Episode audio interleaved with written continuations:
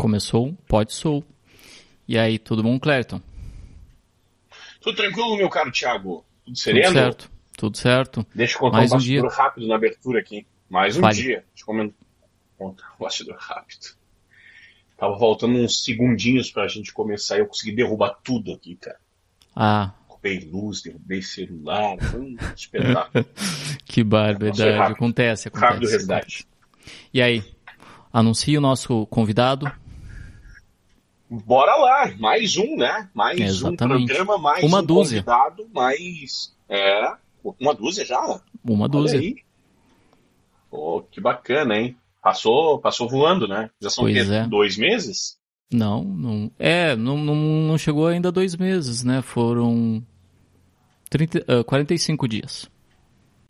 45 dias. Muito bem. Nosso convidado hoje é jovem, mas um grande profissional, um futuro repórter, é, já está trilhando esse caminho, tem uma história na comunicação, mas hoje o que nos motiva a conversar é falar de vida, falar das aventuras, das indiadas que esse rapaz fez.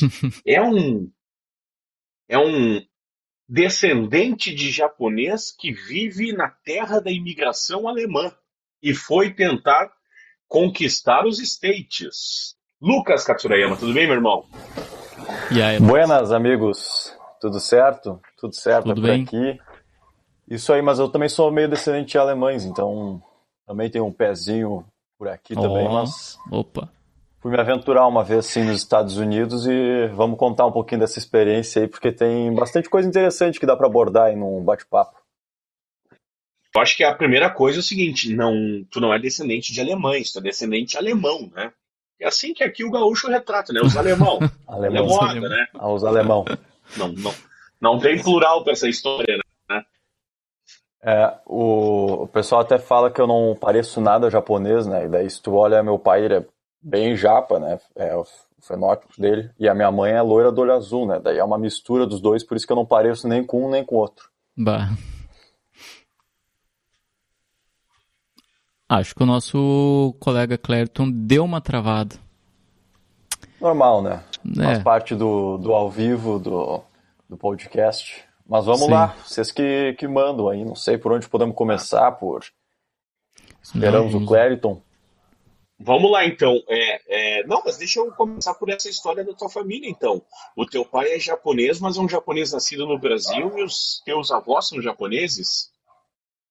Exatamente. Os meus avós vieram para cá com mais ou menos 15 anos pós-guerra no Japão e daí um cenário de bastante pobreza, assim. E aí vieram tentar, assim como milhares de japoneses, a vida aqui no Brasil. Então vieram bem cedo.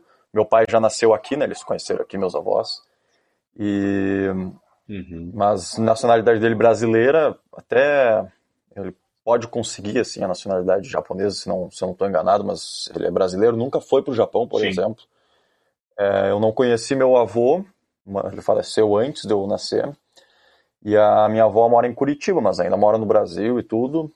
E aí conheceu minha mãe aqui em Porto, Porto Alegre ali, os dois estudavam na URGS ali e se conheceram. Sim, seus avós vieram pós-guerra, aquela invasão americana, né? Aquela guerra com os Estados Unidos. E, e, e eles se localizaram onde? Porque na lembrança que um gaúcho tem quando se fala de é, povo japonês é na, na região de Voti, né? Mas tem ainda algumas co- microcolônias espalhadas pelo estado. Por onde que eles ficaram? É, ah, principalmente na tua cidade, Gravataí. Meu pai cresceu por aí. Sim. Eu morava um tempo também em Cachoeirinha. É, Curitibanos, que não fica no Paraná, fica em Santa Catarina, interessante. Curitibanos. Sim. É, então foi mais ou menos por ali. Meu pai é até registrado em Curitibanos, mas ele, ele cresceu e morou, foi Gravataí, Porto Alegre, Cachoeirinha, essa região aí.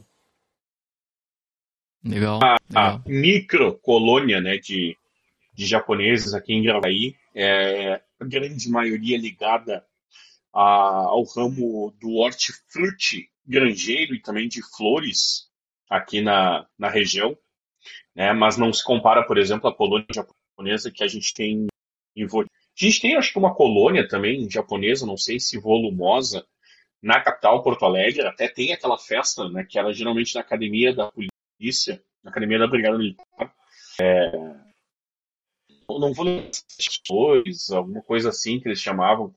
Uma festa alusiva, né, à cultura japonesa. Acho que é e... Festival Japão, não é? Tem, é, tem o Festival, Festival Japão. Japão. Eu, se eu não me engano, acho que acontece quase todo final de mês, assim. E tem um colégio japonês que fica mais ou menos ali no bairro Santana, é mais ou menos, perto de onde eu moro até. Que daí lá, tipo, claro, ensinam japonês, mas eles promovem muitos eventos. Por exemplo, semana que vem tem um yakisoba original, ah, assim, né? É, eles promovem eventos assim até para arrecadar fundos para o colégio, assim, mas Porto Alegre tem uma, um pouco de cultura japonesa assim interessante, assim. Sim.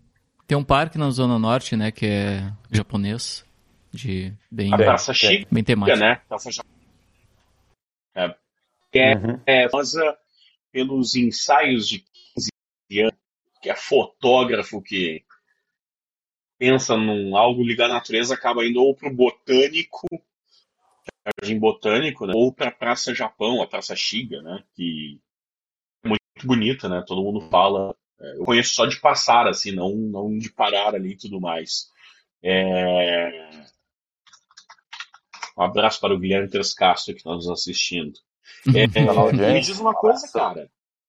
Na audiência. Vamos lá. Mandou aqui. Grande japa ele mandou. É...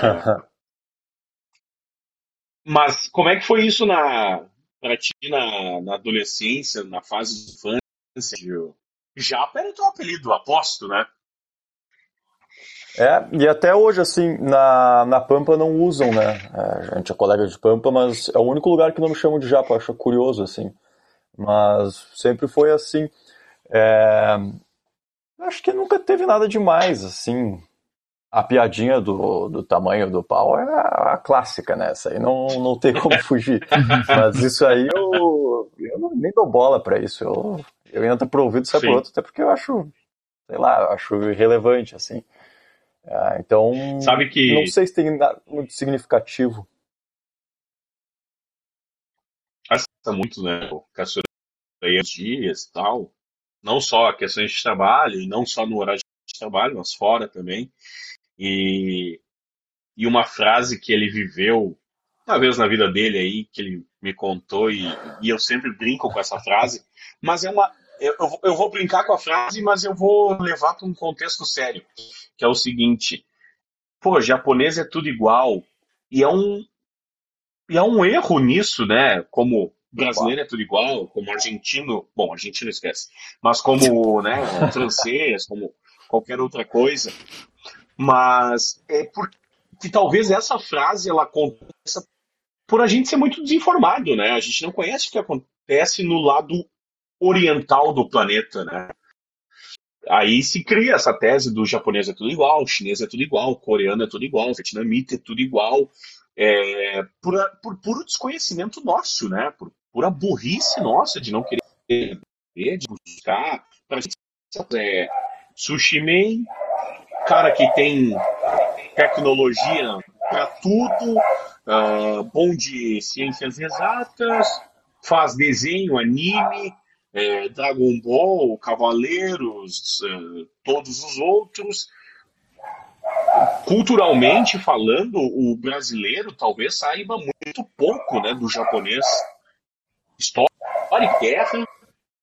Vai lembrar de que algum avanço tecnológico que o Japão participou. Vai lembrar de Copa que ganhou no Japão.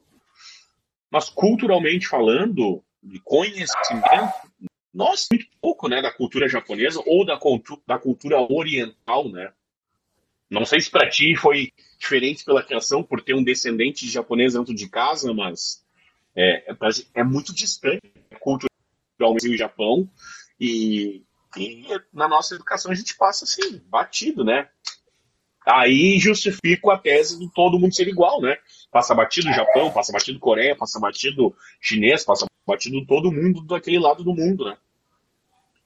Exatamente, e isso eu tenho até uma visão não só sobre, aí vamos colocar asiáticos, né, porque o pessoal bota o japonês, o chinês, o sul-coreano, o norte-coreano, tudo no mesmo saco, como se fosse só asiático, esquece tem muita diferença, até histórica, né? É, são países que têm alguns uma, relações horríveis, né? China e Japão é uma coisa bem tensa ali, né?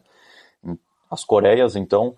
É, mas isso eu acho que passa muito, não só o Brasil, mas o, acho que o homem branco ocidental, assim, a, a coisa que a gente considera o padrão, e não só para os asiáticos, a gente vê assim, Oriente Médio, tudo a mesma coisa, né? É, já vi aqueles vídeos de americano que não sabem nada, nada, nada de geografia, e aí eles perguntam, ah, um país na África, eles não sabem dizer um, só falam África como um continente, né? Não vê a África como Sim. uma riqueza de culturas, de países diferentes. Então, os asiáticos acabam sendo mais um, assim. Eu ainda tenho um pouco de uma certa proximidade com a cultura japonesa, mas não tanto. Eu não, sou, não cultivo muito. Eu já fiz aula de japonês, tem hábitos aqui em casa que a gente tem do Japão, palavras que a gente usa aqui em casa, tipo é, estou satisfeito, é, o bom apetite, a gente usa aqui em japonês. Os cachorros, quando a gente manda para fora de casa, invadiram ali a, a sala, a gente manda para casa em japonês. É, o hábito de tirar tênis antes de entrar de casa, isso é do Japão, a gente tem esses hábitos assim, própria culinária, mas no resto eu sou muito, sei muito pouco assim do Japão, não, não tive esse cultivo aqui em casa. Pega uh, minha prima, que é filha do meu tio por parte de pai, ela fala fluente japonês. É uma questão de o meu tio ter passado para ela, né? O meu pai não cultivou tanto assim com a gente, sendo que ele fala fluente assim japonês. Então não, não tive tanto contato assim. Tu não, tu não para uma tarde assim e. Ah, eu vou assistir a NHK aqui, só de zoeira. Isso não. ah, eu não tenho muito interesse. Eu acho que eu devo ter a mesma curiosidade de ir pro Japão, por exemplo, que vocês daqui a pouco, assim, por viajar, por conhecer um país diferente, mas não, não tenho um sentimento de pertencer, sabe? É só por querer conhecer. É, aí, por exemplo, vou pegar um exemplo do meu irmão. Meu irmão gosta de anime, assim, mas não tem nada a ver com ele ser japonês ou não. É, daqui a pouco é o nicho, é, os amigos dele, o nicho que ele gosta. Eu não tenho nada a ver com isso, assim, sabe? É, não, não me sinto incluído, assim. Eu vejo quase como se eu não fizesse parte. Eu acabo carregando, aliás, até o meu fenótipo, assim, é de branco, né? Eu não... Passar na rua, ninguém acha que eu sou japonês é, eu acabo carregando mais um sobrenome, né? Daí quando as pessoas vê Lucas Katsurayama, aí é, vem o peso junto. Mas Sim. fora isso, uh, o Japão não faz parte, assim, da minha vida, né? E o que, que significa Katsurayama em japonês? Sabe que eu já vi diversos significados e tem até, por exemplo, o Japão tem três alfabetos, né? Um deles tem mais de 5 mil letras, porque uma letra quer dizer uma palavra inteira, né? Sim. né? E o, e o próprio Katsurayama, assim, tem dois significados. Ou seja, tem duas linhagens Katsurayamas, né? Uhum. São duas famílias Katsurayamas diferentes, pelo que eu entendi lá no Japão. Uma é relacionada muito à árvore, que é a que eu lembro e guardei, assim. Acho que seria meio que uma árvore, assim. É que eu, que eu lembro, mas eu já Sim, vi outros legal. significados, então, sinceramente, nem, nem posso afirmar com certeza. Legal. E ainda dessa questão só da cultura, né? Antes da gente voltar ao mote do nosso bate-papo, é, as pessoas, além da, da desinformação, da questão da gente culturalmente falando, a gente não conhece metade das coisas do mundo, né? A gente não sabe se é totalmente na Ásia ou está totalmente na Europa. Né? A gente não sabe que Istambul é cortado ao meio, essas coisas assim, né? Que alguns acabam sabendo, outros passam e vamos embora. É uma coisa que, que me chama atenção na cultura japonesa e que a gente tenta, né? E aí vou trazer para o nosso lado aqui, que é o lado da comunicação, é que o exemplo desde que mundo é mundo, culturalmente vive a tecnologia japonesa. A televisão hoje, que o sistema de TV é japonês, o rádio agora, né, que está vivendo a, a, faixa estendida, é o sistema japonês de rádio. É, os primeiros equipamentos, ou os mais modernos equipamentos de, de rádio e TV que nós tivemos no passado, japoneses. O, pode nos ajudar? Quando nós fomos, acho que o processo de migração da TV Pampa também, japonês, ou uma empresa, ou alguma coisa ligada ao Japão, trabalhou Sim. nisso. Então, nós temos Itachi. essas questões inseridas, mas nós temos, né? Sim. Foi a Itachi? Foi a Itachi. É. é e São Leopoldo tem, né, uma ligação com, com empresas asiáticas, né? Tem a Hyundai, por exemplo, que é sul-coreana e tudo mais. E tu falou da questão do China e Japão, né?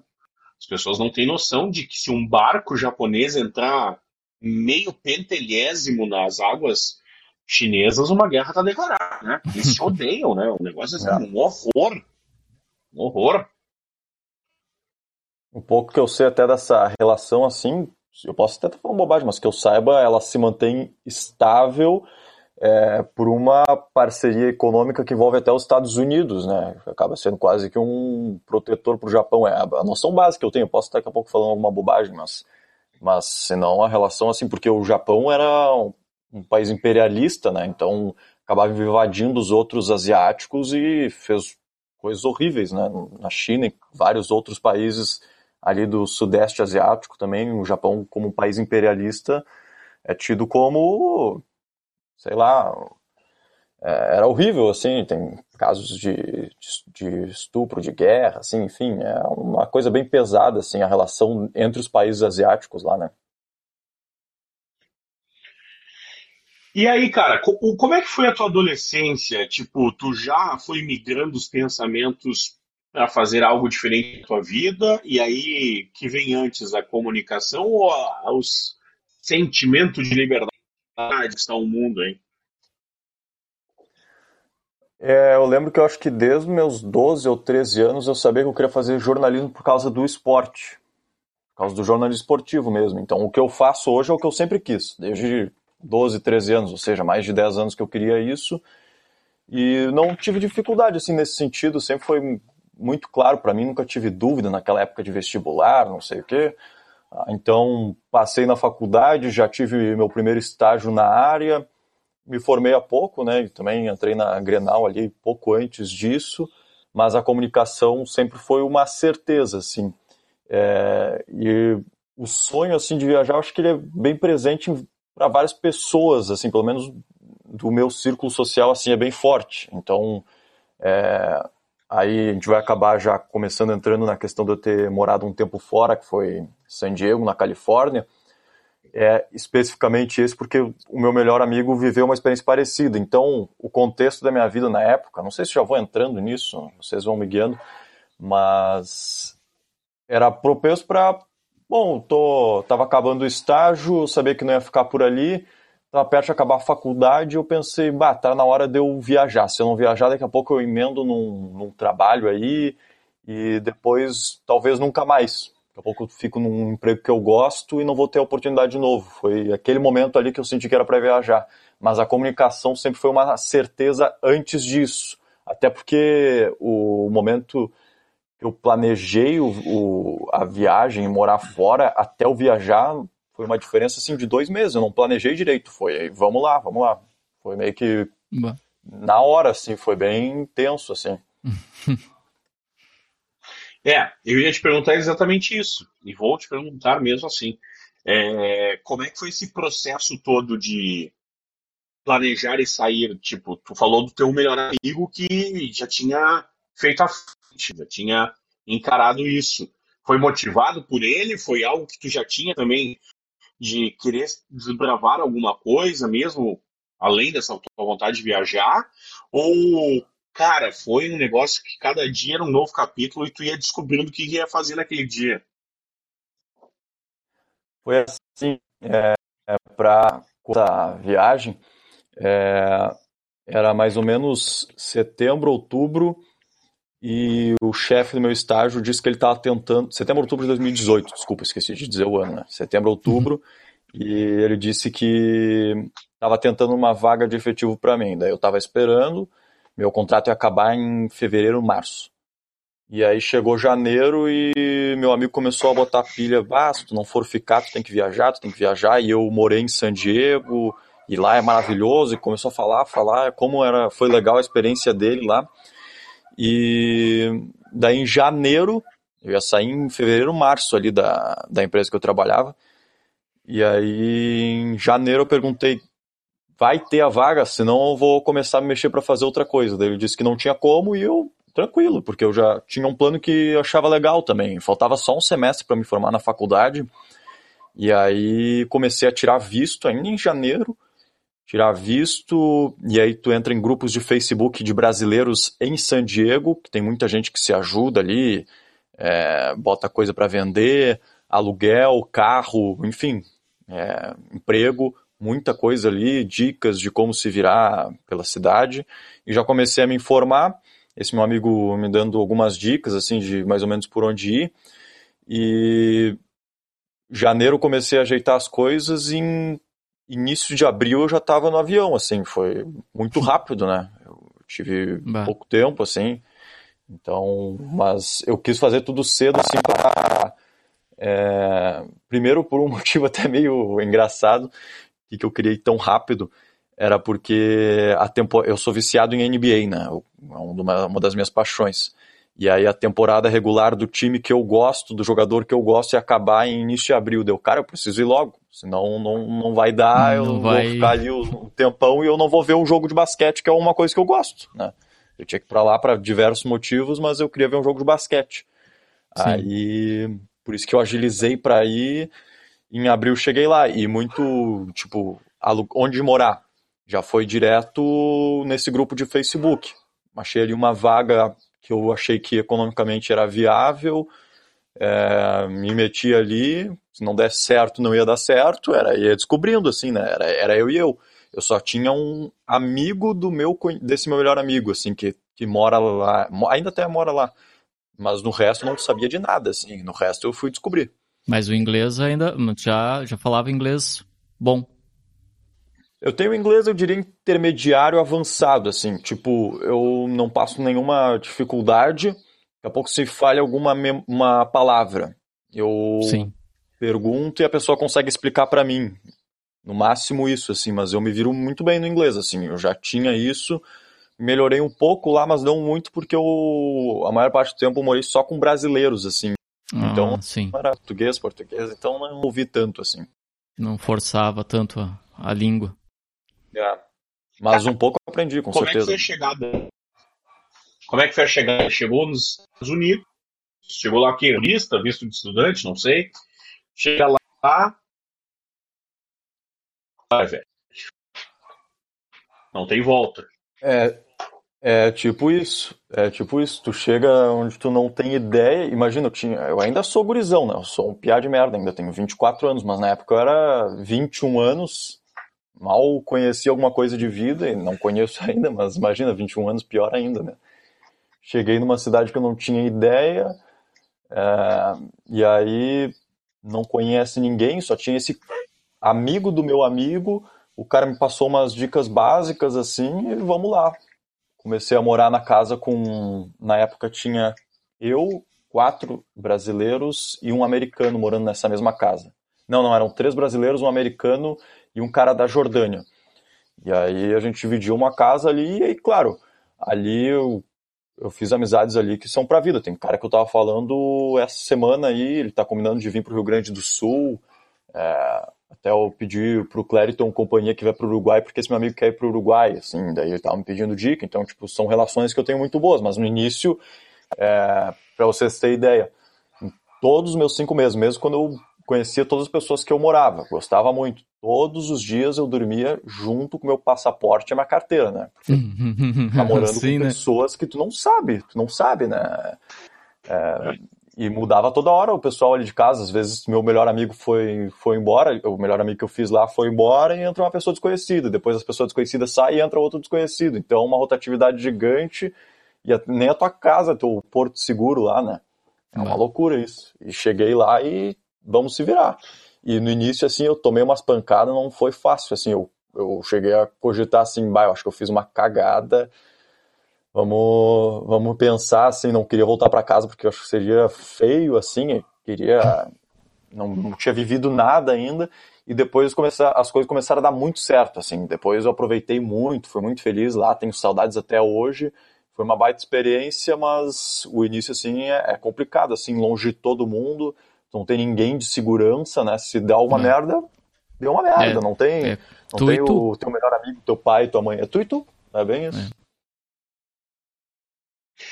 Chegou lá, é uma pública praticamente, né? Eu, depois eu quero saber mais sobre esse teu amigo jordaniano. Gostei da pessoa. Uhum. Né?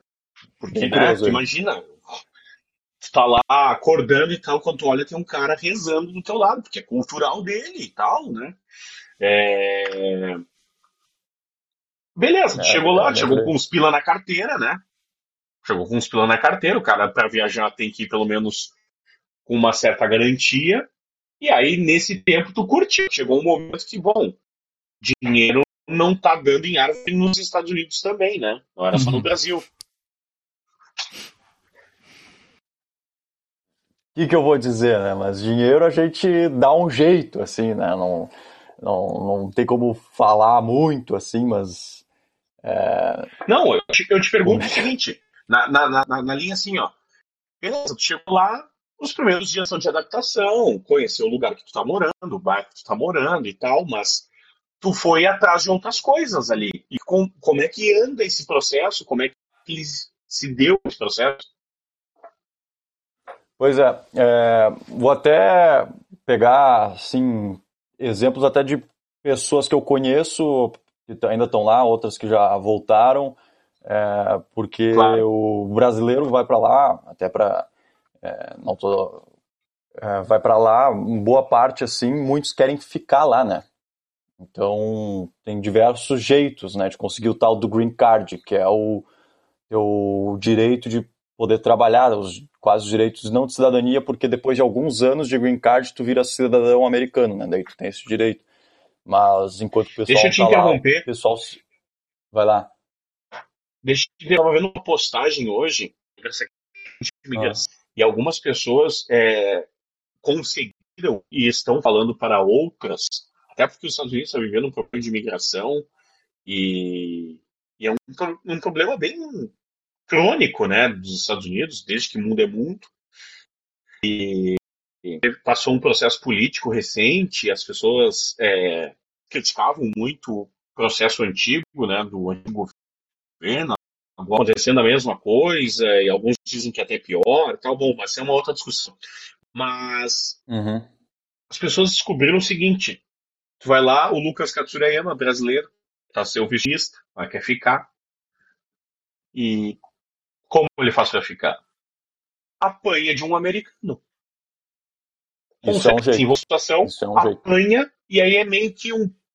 Não sei se é um pedido de desculpas, alguma coisa, mas isso acelera isso no país.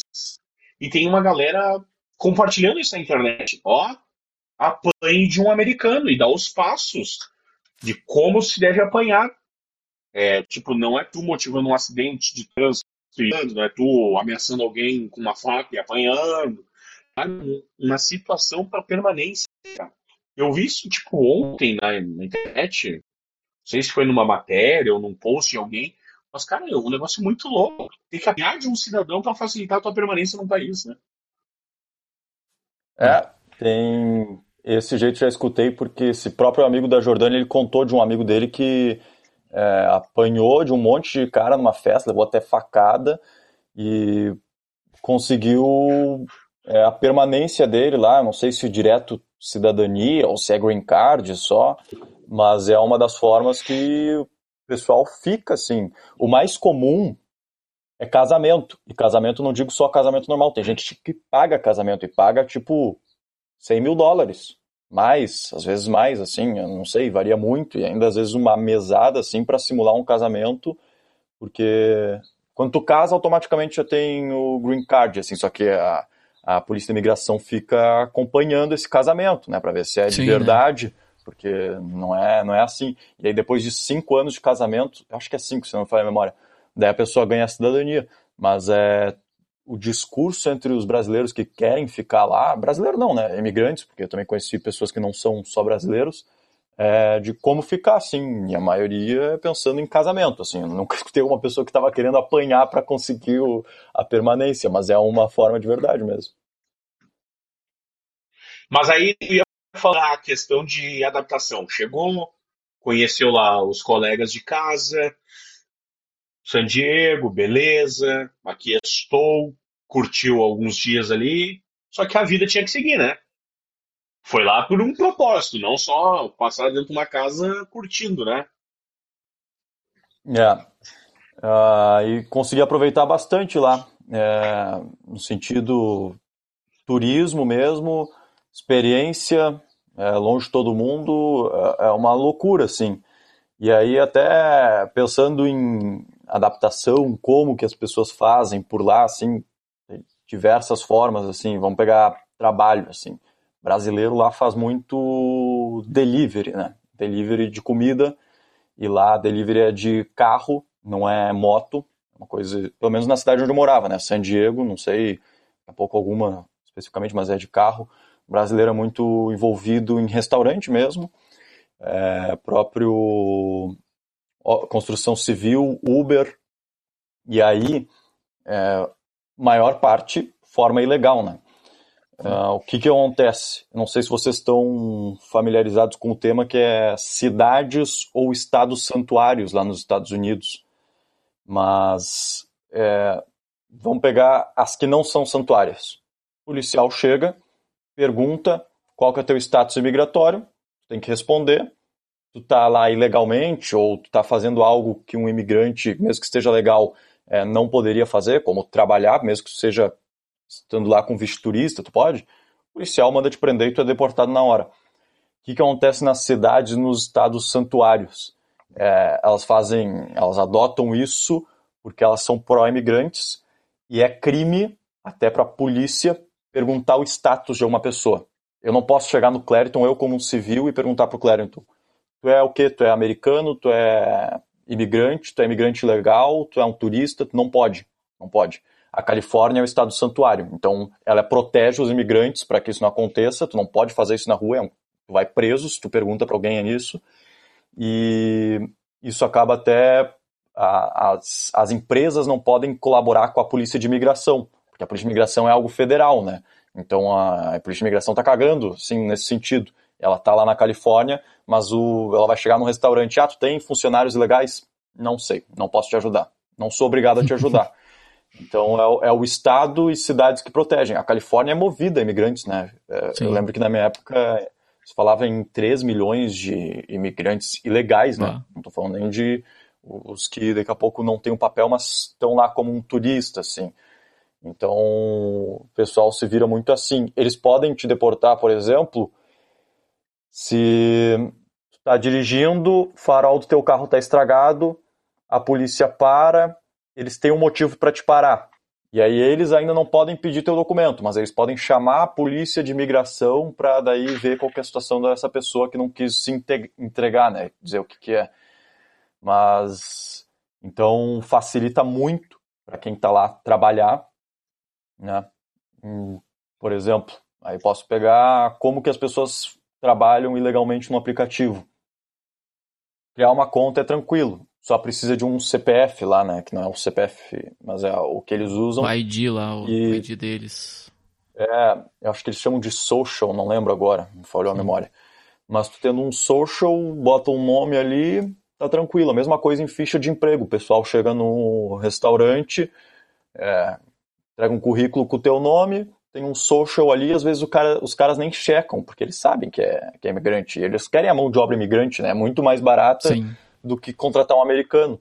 Então, é, é nesse sentido, é tudo facilitado para acontecer. Eles fazem de propósito para ter a mão de obra imigrante. Se não tiver, olha, não sei de nenhum é, delivery que era americano, não, né, restaurante ali tu vê, imagina, San Diego é a última cidade antes do México, né, para contextualizar. Sim, ela é, é na fronteira ali com a Tijuana. Tijuana, né? Isso, Tijuana.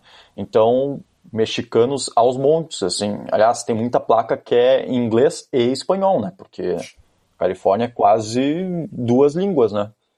Então, é, até nisso, assim, eles facilitam em tudo porque é da cultura, senão a Califórnia não sobrevive, né? É mão de obra é imigrante, é mão de obra barata. Sim. Então, muito passa assim para como as pessoas é, vão sobrevivendo lá, né? barata, mas uh, com certeza muito mais valorizada do que aqui, daqui a pouco ou não. Na questão de ah, salário. Custo de vida. Salário. Pois é. é. Eu vou lembrar, vou pegar um amigo meu que eu lembro que ele, ele contava bem como é que ele fazia. Ele trabalhava mais ou menos umas 70 horas por semana entregando comida. 70 horas é um é puxado assim, né, em quantidade de horas. Sim. Mas ele tirava por semana aproximadamente mil dólares. Mil é. dólares entregando comida. Por semana. Uma semana. É. Uh, de vez em quando ele tirava uns 900, mas que seja, então, vamos botar 900. Ele tirava quase 4 mil dólares num mês entregando comida, que é um, é um trabalho Sim. desvalorizado, é, mas, claro, daí vamos pegar custo de vida. Uh, eu falei que eu dividia ali um, uma casa, era bem localizada, era um bairro bom, perto da praia. San Diego é o paraíso, assim, na terra. É paradisíaco mesmo, tem praias lindas. Conhece Cidreira e... para falar? é, é, um pouco pior que Cidreira, não chega ao nível de Cidreira. É. Mas é, é bom, é bom quase que nem Cidreira. Mas assim, bem localizada a casa, dois quartos. Eu vivia no quarto que era mais barato, que era eu e mais três pessoas, ou seja, quatro das seis pessoas da casa ficavam num quarto, e eu gastava uns 480 dólares por mês em aluguel. Aí já vai 500 dólares, né? O aluguel de um carro, um carro básico, assim. Eu tinha um Nissan Versa, mas antigaço, assim, todo fodido, assim. Não era, não era um Nissan Versa que a gente olha aqui no Brasil, que é legal. Era um Nissan Versa tenho, assim, 400 dólares no mês. Então, mercado, eu acho que eu gastava por semana uns 50 dólares, então bota mais uns 200 dólares de, de alimentação, assim, e aí tu já tem quase o básico, né? Tu gasta mais um pouco em gasolina ali, mas... É, então eu falei ali, o pessoal conseguia juntar um, quase 4 mil dólares, custo de vida não, não chegava a passar de 2 mil dólares, assim, claro, o cara trabalhava feito idiota, né? Mas podia trabalhar menos e sobreviver bem ainda. A gente pode até entrar em já em outras discussões, por exemplo. É, beleza, dá para sobreviver bem lá sendo entregando comida? Acho que dá. Só que tu não vai ser pai, né? Tu vai querer botar a criança na escola já. A escola lá é a maioria pública, mas eu digo faculdade, na verdade, que lá é um, um caminhão de dinheiro, né? É, ou plano de saúde. O pessoal lá tem histórias de pessoas que eu conheço de não chama ambulância, cara. Ambulância, tu vai gastar 2 mil dólares. E se tu é internado, é mais 40 mil dólares. É uma coisa surreal. Ah, então, sim. É, lá o hospital, saúde lá é muito. O pessoal reclama do SUS aqui porque não conhece a realidade do, do restante do, do, dos países, né? Exatamente. Tipo, o SUS tem os problemas dele? Tem. Mas é público, gratuito, né? Então. Universal. E lá. É, é, então, tipo, lá eu sei de um, um senhor mais de idade que morava com uma amiga minha, ele caiu, brasileiro, assim, foi tentar a vida lá com 60 anos, imagina, né? Ah. Imagina o desespero da pessoa. E aí o cara caiu do nada, bateu a cabeça, abriu a cabeça, estava deitado no chão, consciente ainda, mas sangrando, e ele dizia, não chama ambulância. Só que se tu não chama ambulância é crime, né? Sim. Tu não prestar socorro à pessoa. Então eles chamaram a ambulância, o cara ficou bem e tirou dinheiro não sei de onde para pagar, né? Mas é, é um Só dos desesperos. Então o cara pode ver bem lá com o base. bombeiros, né? Tu pode chamar tipo a ambulância pública lá, tipo os bombeiros. Não sei disso, sinceramente. Eu só sei do da questão de plano de saúde particular. Não sei. Daqui a pouco se tem algo público, mas Sim. pode ter, eu não sei. Mas é, a questão lá de saúde, assim, é tipo. Um amigo meu teve uma DST 500 dólares numa DST, uma coisa que era simples assim, 500 dólares. Então, qualquer coisinha é uma paulada, sabe? Então, é, é, beleza assim de viver simples lá, é fácil, sobra dinheiro tranquilo. Só não fica pra, doente. Pra quem tá ou não se acidenta. Não fica doente, senão tu vai morrer, ou vai à falência lá, né? Bah. Esse é um problema. É uma das loucuras lá. Diz uma coisa, é... falou da, da questão de como se mantém, né? E aí o cara gasta ali em torno de 1.500, 2.000 dólares, ganha 4 e tal, trabalha 70 horas entregando comida. É, eu te pergunto, o brasileiro ele não faz isso no Brasil. Chegou em algum momento de questionar, cara, eu posso, eu, essas pessoas aqui, esses outros que estão aqui, trabalhar igual no Brasil. Por que que tu vira a chave? Por que que o brasileiro, vamos lá, do que viveu esse tempo lá, por que, que o brasileiro faz coisa que não faz aqui? Por que o brasileiro limpa a privada de restaurante e não limpa da sua casa, por exemplo? Eu acho que acho, é a leitura que eu faço das pessoas que conheci, as que vão para lá para ficar. Eu fui me divertir lá, né? Eu fui passear. É, no sentido, eu, eu sabia que eu queria voltar. Podia mudar de ideia? Sim. Podia. Mas a minha ideia era voltar inicialmente, né? Então, é, mas o pessoal que vai para lá para ficar, quer criar uma vida, primeiro, são pessoas assim que todas que eu conheci são muito determinadas, assim, estão indo com sangue no olho porque querem, porque querem, então vão se quebrar lá, vão se virar, vão fazer de tudo dessas possibilidades que eu falei de ficar. É, abrir empresa é uma possibilidade, e aí não pode lucrar com americanos no sentido, senão tu tá roubando o emprego deles, né? Então, por exemplo, tem um amigo que fazia exportações para o Brasil, era um jeito de ganhar dinheiro. Mas enfim, é, eu vejo que é o público que vai para lá já porque já tá o brasileiro que vai para lá já tá é louco por isso, sabe? Ele já vai muito determinado. Então é por isso que eu acho que acaba sendo diferente. Mas também muitas vezes é um público de classe média alta, muitas vezes, que claro, daqui a pouco tem uma, um auxílio financeiro, mas que é, é incrível assim, não realmente é bem isso que tu falou, não se preocupa com o trabalho que vai ter. É construção civil, muito tem babá, é, próprio cleaner, né, a faxineira lá. Então, o brasileiro assim que vivia aqui com condições boas, estou falando de gente que eu tenho um amigo lá que largou a vida aqui tirando oito pau por mês, ou seja, uma vida de classe média muito bem, assim, saiu uhum. daqui porque eu sou mais do contexto social, de tipo Brasil, assim, cansou, e vou tentar algo lá, e tipo, saiu de um bom emprego que eu tenho um amigo que era de, da área da contabilidade, recebendo bem, só cansou da vida aqui, quis tentar lá e foi entregar comida lá. Então, tipo, é uma pessoa tão determinada a mudar o contexto da vida dela que eu acho que ela tá cagando se é para limpar privada ou se. Sim, mas aí a gente vai lá. fazer o cálculo aí, ó. 4 mil dólares por mês. Se tu converter isso, claro, naquela época o dólar provavelmente não tava isso. Tu tá falando 2014. Tava 4 mais ou menos. É, são 2019. Mil, o dobro do que ele do que ele tirava no Brasil. E aí ele vivia num país de primeiro mundo ainda. Claro. É, o custo de vida acaba subindo também, mas tem muitos, é, muitos prós e contras, né? Como eu falei, saúde lá é uma bosta. Ah, não, vai lógico. Se fuder. Não. O cara vivendo de delivery vai, vai se fuder. Mas vamos pegar outras coisas, assim. Mercado muito barato lá. É, ridículo. Tem até um mercado que é meio que um de mercado. Mercado é, também é muito barato. É, e questão de comida, imagina. alimentação é boa? É tipo, é, tem alimentação saudável lá também? Ou é só, tipo, esses uh, food trash que eles chamam lá? Os... É, é tem de tudo Comfort porque... Food. É, mas tem de tudo porque hoje, é, eu acho que o Brasil e os Estados Unidos são muito parecidos nisso, né? Tem o público que é fit, não sei o quê, então tem a, o coisa que é de orgânico, só, só dos veganos, só dos vegetarianos, Sim. pessoal fit, mas, aliás, uh, sobre isso de comida, quantidade de restaurantes é, tipo, muito maior. E aí, não estou falando só dos, de comida saudável, estou falando de tudo, comida saudável, trash, essas mais, é, os fast food, né, é, comida tailandesa, japonesa, pizzaria, de tudo, tudo, tudo, mas a quantidade de restaurante é muito maior. Sim. E é uma coisa perceptível que eles não têm na, na cultura deles muito cozinhar mesmo.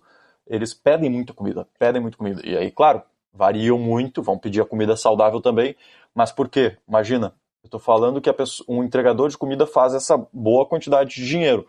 Pensa um cara que trabalha, sei lá, no escritório e tira uma baita grana lá. Gente, eles calculam normalmente por anual, né? Eles falam, sei lá, eu sei que uma guria que eu conheci que fazia, era biomédica, tirava 90 mil dólares anuais. Quanto que dá isso? 90 mil, divide em 12 meses. 7,5. 7,5 mais ou menos. É, uma pessoa que vive muito bem lá. por aí?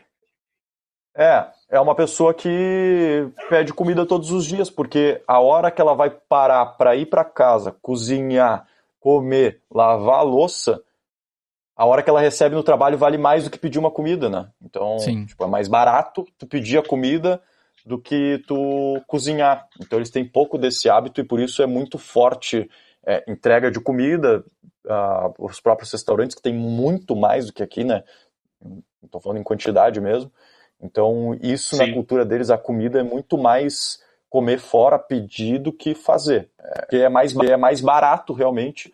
A gente, se a gente for pegar o quanto que a gente recebe por hora aqui no Brasil, nós aqui, nós três, e o quanto que vai custar comida todos os dias, todos os dias, é né? Nós, né? Nós três. Mas lá eles saem mais barato, realmente, né? Então é uma Sim. coisa louca. Pois é. E me diz uma coisa, é, como é que era a questão de relacionamento com o americano? Tudo bem, tu falou da questão de San Diego pela proximidade ali com Tijuana, já tem muitos imigrantes, já é acostumado né, com, com o imigrante, o imigrante faz parte da vida, mas tu é mais um imigrante, tu é um imigrante que poderia disputar o espaço de um outro imigrante. É... Eu, eu, sou daquela tese que o imigrante trabalha no lugar que o, nativo não quer, né? Aqui no Brasil, o imigrante é assim, nos Estados Unidos, né, em Portugal e tal. Falou da entrega de comida, eu acho que eu comentei com o Thiago já essa história. É, eu tenho uma matéria, um ano, um ano e meio, que se criou uma profissão em Lisboa e região que não existia, que era motoboy. Porque tem muito brasileiro lá que não trabalha. E aí, o que aconteceu? Cara, no Brasil eu ando de moto.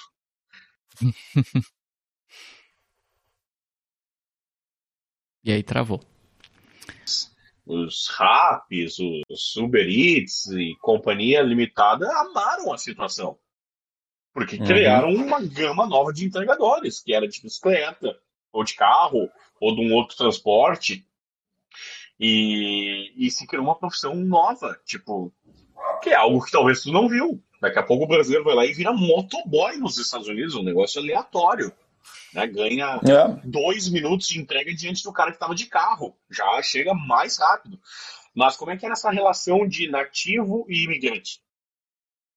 Tá, vamos lá. Até essa questão é interessante, porque como eu disse, só a questão do carro e da moto, rapidinho, é, como eu disse, lá faz entrega de carro, né? E numa casa de quatro americanos, um pai, uma mãe e dois filhos já quase adultos, são quatro carros, né? É, cada um tem o seu carro lá. Primeiro porque é barato e é uma cultura muito individualista, né, nesse sentido. No transporte público é raro, são poucas cidades que tem, tipo Nova York tem o trem famoso, né? É, mas no mais, assim, é uma cultura bem individualista. Então, cada um tem o seu carro, que torna o trânsito insuportável. Estacionar lá é um bagulho impossível em qualquer canto da cidade. Tem, tipo, tá sempre lotado de carro, é muito ruim. Moto é uma coisa que eu vi raríssimas vezes, não sei se é pela bolha que eu tava. Eu acho que San Diego é muito diferente dos Estados Unidos como um todo. Mas moto eu vi poucas. Eu vi poucas durante todos os Estados Unidos, assim. Todo, eu morei lá cinco meses, né, para contextualizar mas é interessante. Agora, relação imigrante e, e o, o americano, né, estadunidense. É, eu acho, novamente, eu estava numa bolha, né? Primeiro que a Califórnia, como eu disse, ela é muito receptiva, é um estado democrata, né? No sentido democrata e republicano, eles são, eles são muito abertos, né? Por exemplo, é um estado pró-aborto, né? No sentido, é um, é um estado muito liberal nos direitos, assim. Então eles são pró-imigrantes, então tu vê que pelo menos lá, que é onde eu vivi, é, tu sente menos. Mas claro, é, de vez em quando tu tá conversando com alguém e no teu sotaque a pessoa percebe tu estranha uma relação que fica diferente.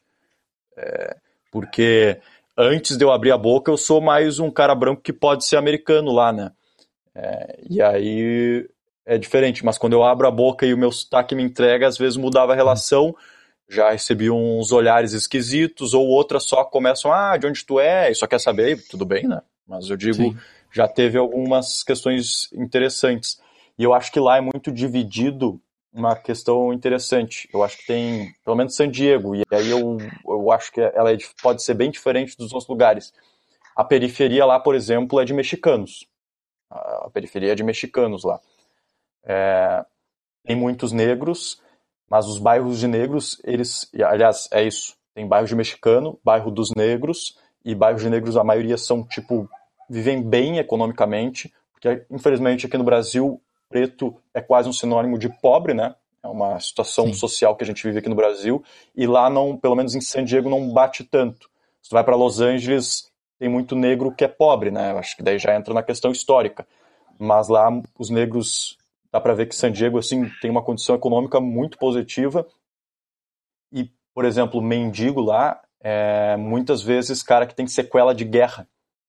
Hum. E aí o cara não consegue se empregar em lugar nenhum, eles ficam com problemas mentais graves, né? Ex-militar que passou, sei lá, no Afeganistão Sim. e ficou com sequelas graves de guerra são os mendigos lá, porque eles não conseguem se realocar depois, né? Então, socialmente é muito dividido lá. É a periferia lá em San Diego, né? Mexicano, tem os bairros de negros, tem bairros que ficam muitos brasileiros, claro que acaba se misturando com os americanos, enfim, porque não tem tanto brasileiro para isso. Mas tu sabe que tem três bairros onde ficam os brasileiros ali. Todos são próximos da praia, por coincidência, né? Mas é, a relação, assim, era era perceptível que tinha algumas pessoas que dava, mudavam o comportamento contigo quando percebiam que tu era imigrante. Mas é, eu acho que a Califórnia acaba sendo uma bolha muito diferente. Se tu vai lá pro sul dos Estados Unidos, vai lá pro interior do Texas, eu acho que eu nem ia respirar lá, né? Eu acho que já ia tomar é. uma bala, sei lá. Pois é. E em algum momento foi complicado ser brasileiro nessa tua passada, mesmo não fazendo nada de errado, né, na visão deles, mas o momento foi ruim ser brasileiro e ao mesmo tempo, em algum momento, ser brasileiro facilitou algo? Olha, aí eu acho que até passa um pouco do meu erro assim de ter ficado muito no, na bolha de brasileiros assim, eu não não convivi tanto fora dela, né? Então, nesse sentido, tive problemas, mas é que eu vivia muito com brasileiros, né? A maioria dos meus amigos. É, tive uma amiga do Nepal, por exemplo, que a gente ficou bem amigo mas daí também é uma pessoa numa situação parecida, né? O próprio cara da Jordânia, o americano que eu tive mais contato, assim, ele era um cara muito curioso, assim, ele demonstrava não saber nada do Brasil, aquela coisa carnaval, praia, floresta amazônica, mas uma conversa normal, assim, eu não, não tive grandes problemas, não, não teve muito isso o brasileiro, mas é mais uma culpa minha, no sentido de estar tá na minha bolha, né? e aí não saí muito dela. Sim. Agora, Mas, como é que era, como é que era a situação desses brasileiros, esses que tu conviveu? É... Para eles já era tranquilo estar lá? Ainda tinham um certo medo, um certo receio? Estavam pelo tudo ou nada mesmo? Porque ali, como tu disse, eram muitas histórias, né? Nepal, Jordânia, mexicano, cubano, é, é, sul-africano, né? como é que era essa situação desses colegas, né? Bom, eu, eu tenho um colega que, tipo, fez de tudo lá, é, fez mudança, fez entrega de comida, é, abriu a própria empresa, que daí era essa de exportação de produtos, é, chegou a cogitar comprar um casamento, sendo que namorava aqui, mas comprar o casamento só por realmente conseguir situação legal lá. É, tem um colega que era tipo estudava, trabalhava, buscava relacionamentos no sentido de se relacionar mesmo com pessoas, não só com a visão casar para permanecer, mas enfim, é, histórias são diversas, assim, e a, as dificuldades, por exemplo, tem um amigo que contou de é, um episódio bem tenso que ele quase foi deportado, assim. É, ele estava entregando comida, e aí, como eu disse, lá é uma cidade de santuário, um estado santuário, então ninguém pode te perguntar, a não ser que, primeiro, seja a polícia de imigração e tu tenha um motivo para ela te perguntar, tu fez algo legal, como passar no sinal vermelho, é, ou tu esteja no território federal. E esse, essa foi, uh, foi, foi, foi o caso. Né? É, que acontece? San Diego, como eu disse, é fronteira com o México. Então tem um monte de base militar base militar aos montes, assim, tu vira uma esquina tem uma base militar. E lá o militarismo é muito forte, né? É o país que mais investe em militarismo no mundo. Então, é, e os militares também pedem comida, né? São pessoas normais. e aí Só que base militar é um território federal, então foda-se se, se a Califórnia é um estado santuário. A partir do momento que tu entra numa base militar, é, vale a lei do Trump. Não é a da Califórnia, né? Na época era o Trump, no caso. E aí Sim. o cara foi fazer uma entrega, virou à direita, deu de cara com a base militar e era só ida. Não tinha o que fazer. E aí não sabia o que fazer e o cara militar mandou ele entrar, brigou, e daí, ah, o que, que tu tá fazendo? Ah, tem que entregar uma comida. E aí, ah, me vê os teus documentos, né? Tu tá entrando numa base militar, tu tem que se identificar. Ah. E ele deu a carteira de motorista de Bra do Brasil. Imagina. E aí já ficou aquele clima tenso, assim, o cara ficou, ele contou que ficou uns cinco minutos caminhando, conversando com alguém no telefone, não sabia o que fazer, e o meu amigo com desse tamanho, né? desse tamanho. Não passava nem Wi-Fi. Nada, nada. E aí o cara, o cara voltou e disse, ó, tu vai ligar pro cara que tu tem que entregar comida, tu vai encontrar ele ali, tu sai por ali e tu nunca mais pisa aqui. Foi porque o cara tava de bom humor, entende? Então é, são as situações assim que o imigrante Sim. passa lá. Tem essa facilidade do que eu falei do da, de ser uma cidade santuária, mas tu vacilou, vai embora. Agora, agora mais recente, uns amigos que ainda estão lá estão me contando que o pessoal que faz delivery, às vezes agora a polícia de imigração pede a comida e fica esperando quem vai buscar ela no restaurante. Vai buscar a comida no restaurante, já tem um policial da imigração e quando tu vai pegar a comida ele, posso ver tua identidade? Ué, mas tu tá trabalhando e tu não é um brasileiro sem documento, como é que isso funciona? Ah. Já manda embora. Então, tipo, tem essas situações que são tensas. É, a, a Califórnia ajuda, mas tu não pode vacilar também, né? Tá, e o que que tu curtiu lá nos Estados Unidos?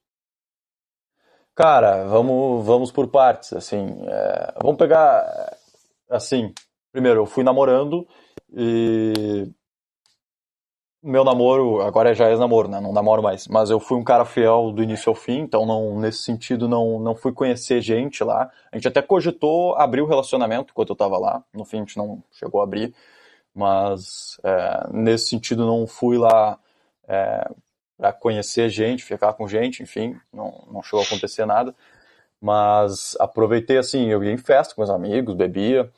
É, eu sou abertamente, eu falo, eu fumo maconha e lá é legalizado na Califórnia, né? É legalizado lá. Compra numa loja especificamente sobre isso, de, de maconha, como é uma loja de bebida, como se fosse. Até posso falar mais disso se vocês se interessarem.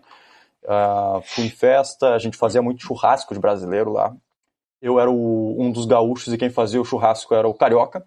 Como bom gaúcho, quem fazia o churrasco era o carioca. Beleza. E era de grelha, né? Então. Mas pelo menos fazer o, o sushi, pelo menos, ou não? Nem isso eu sei fazer. Ou seja, eu não, não sou nem gaúcho, nem japonês. É, Tô saindo da live. Tô saindo do programa. Um abraço. Acabou o podcast. Um abraço. Mas... Acabou, acabou, acabou. Mas mas, cara, fui, eu fui duas vezes para Las Vegas, que é umas 5 horas de carro lá. Fui duas vezes. É, como um bom chinelão, eu jogava, tipo, nas maquininhas, uns 20 dólares, botava na máquina, girava, perdia 20 dólares, jogava mais 5, ganhava 10, e daí ficava brincando, não cheguei. Porque se tu olha nas mesas, o pessoal bota uma fichinha ali, já tem várias fichinhas, uma fichinha é 100 dólares. Não é pra minha realidade brincar as mesinhas de pôquer ali, né? de mil dólares ali, né? É, e o cara joga uma é de 100, a mais baixa ali, né? Então não era é. pro meu bico. Mas fui pra Las Vegas é, fazer festa lá, fui num, fui num show do Snoop Dogg, que eu sou muito fã, sou muito fã mesmo do Snoop Dogg, então para mim foi muito massa pegar um show dele. Peguei do Marshmello, que hoje eu acho que é o principal DJ do mundo, né? Eu diria, Marshmello hoje. Sim. E fui mais um show lá, mas... Ah, fiz, fiz bastante festa, assim, com meus amigos, foi bem massa, assim, essa esse tempo. Las Vegas é uma coisa surreal, assim, é, realmente é no meio do deserto, do lado não tem nada, nada, nada, nada. Eu fui no auge do verão, dando 46 graus debaixo do sol, e de noite, eu juro, eu tenho um print, eu até posso mandar para vocês. 10 da noite, 38 graus na rua, e suando, suando, suando, 10 da noite, assim, é bizarro. E os hotéis, os hotéis são é uma coisa que não é uma outra concepção de hotel em Las Vegas, porque dentro do hotel tem as principais casas de festa do mundo, onde tocam os principais DJs do mundo, dentro do hotel. Sim. Os hotéis são temáticos, tem praça de alimentação, tem entretenimento, tem tipo o New York, New York que é inspirado em Nova York, daí tem tipo é, os prédios do Chrysler, a Empire State Building, tipo, ele é todo decorado, tem uma montanha russa que passa por dentro do hotel, é uma coisa louca assim a concepção de hotel. Então, Las Vegas é, é um turismo bem legal, é turismo puro entretenimento, né, mas é Sim. uma coisa assim de outro mundo. Seria tipo um shopping, um parque de diversões que pode dormir nele, né? Que tu é até pode dormir e é... É, e tipo, eu fiquei primeiro na casa de um amigo que morava em Las Vegas, daí eu não, não fiquei em hotel, e na segunda vez eu fui com a minha namorada, a gente ficou num hotel um pouco mais afastado, não nesses principais, porque, né? E daí, só que as pessoas vão lá para turistar, entram no hotel como turismo. Tipo, é uma coisa normal, assim. É, a Strip, que é a principal avenida, são todos os principais hotéis eles são interligados, então tu consegue passar de um hotel para o outro, do Excalibur, que é um tema medieval, tu vai para o New York, New York, aí tu vai para o do Trump, que é super famoso lá, dourado, um hotel do Trump, é, enfim, tu vai passando de hotel em hotel e é turismo, assim, e tem as festas que são dentro do hotel, até as festas de piscina, que é aberto ao público, né? Lá a festa, a festa é show do Snoop Dogg. Eu paguei isso aqui, ó, zero porque qualquer festa lá na, em Las Vegas, é, se tu tem uma mulher, um homem entra de graça. Em todas as festas são assim, todas.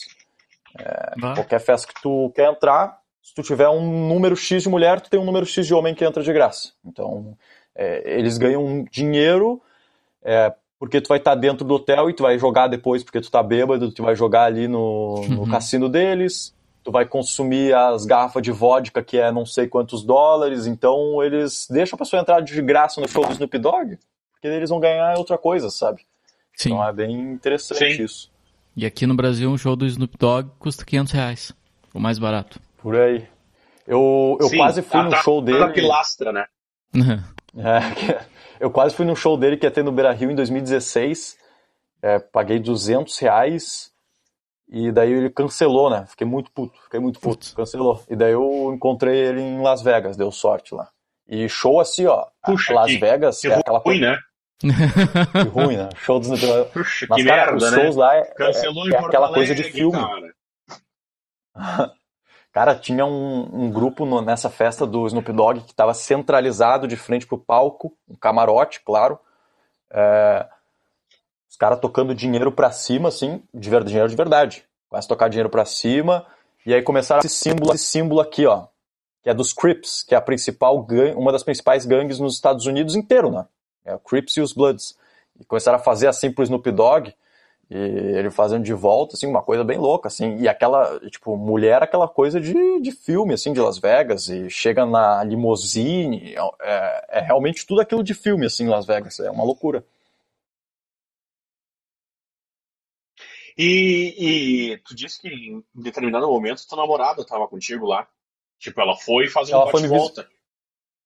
Foi me visitar, passou duas semanas, daí a gente foi, passou uns dias em Las Vegas, né? Foi com ela que eu fui no show do Snoop Dogg, inclusive. A gente passou acho que uns quatro dias lá, mais uns quatro dias em uh, Los Angeles, que daí, pô, tem muita coisa para fazer lá e mais uns quatro em San Diego, que era onde eu morava. A gente dividiu mais ou menos assim.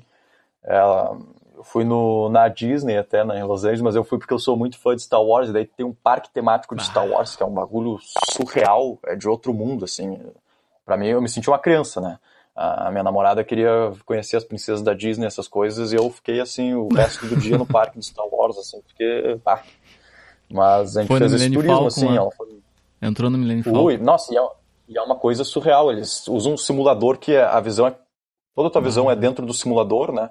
E a qualidade do 3D é surreal e a cabine se mexe, daí cai e sobe, então parece que tá dentro da nave mesmo. É, é uma experiência incrível. Tem umas fotos depois eu compartilho ali, mas é, foi bem louco, assim.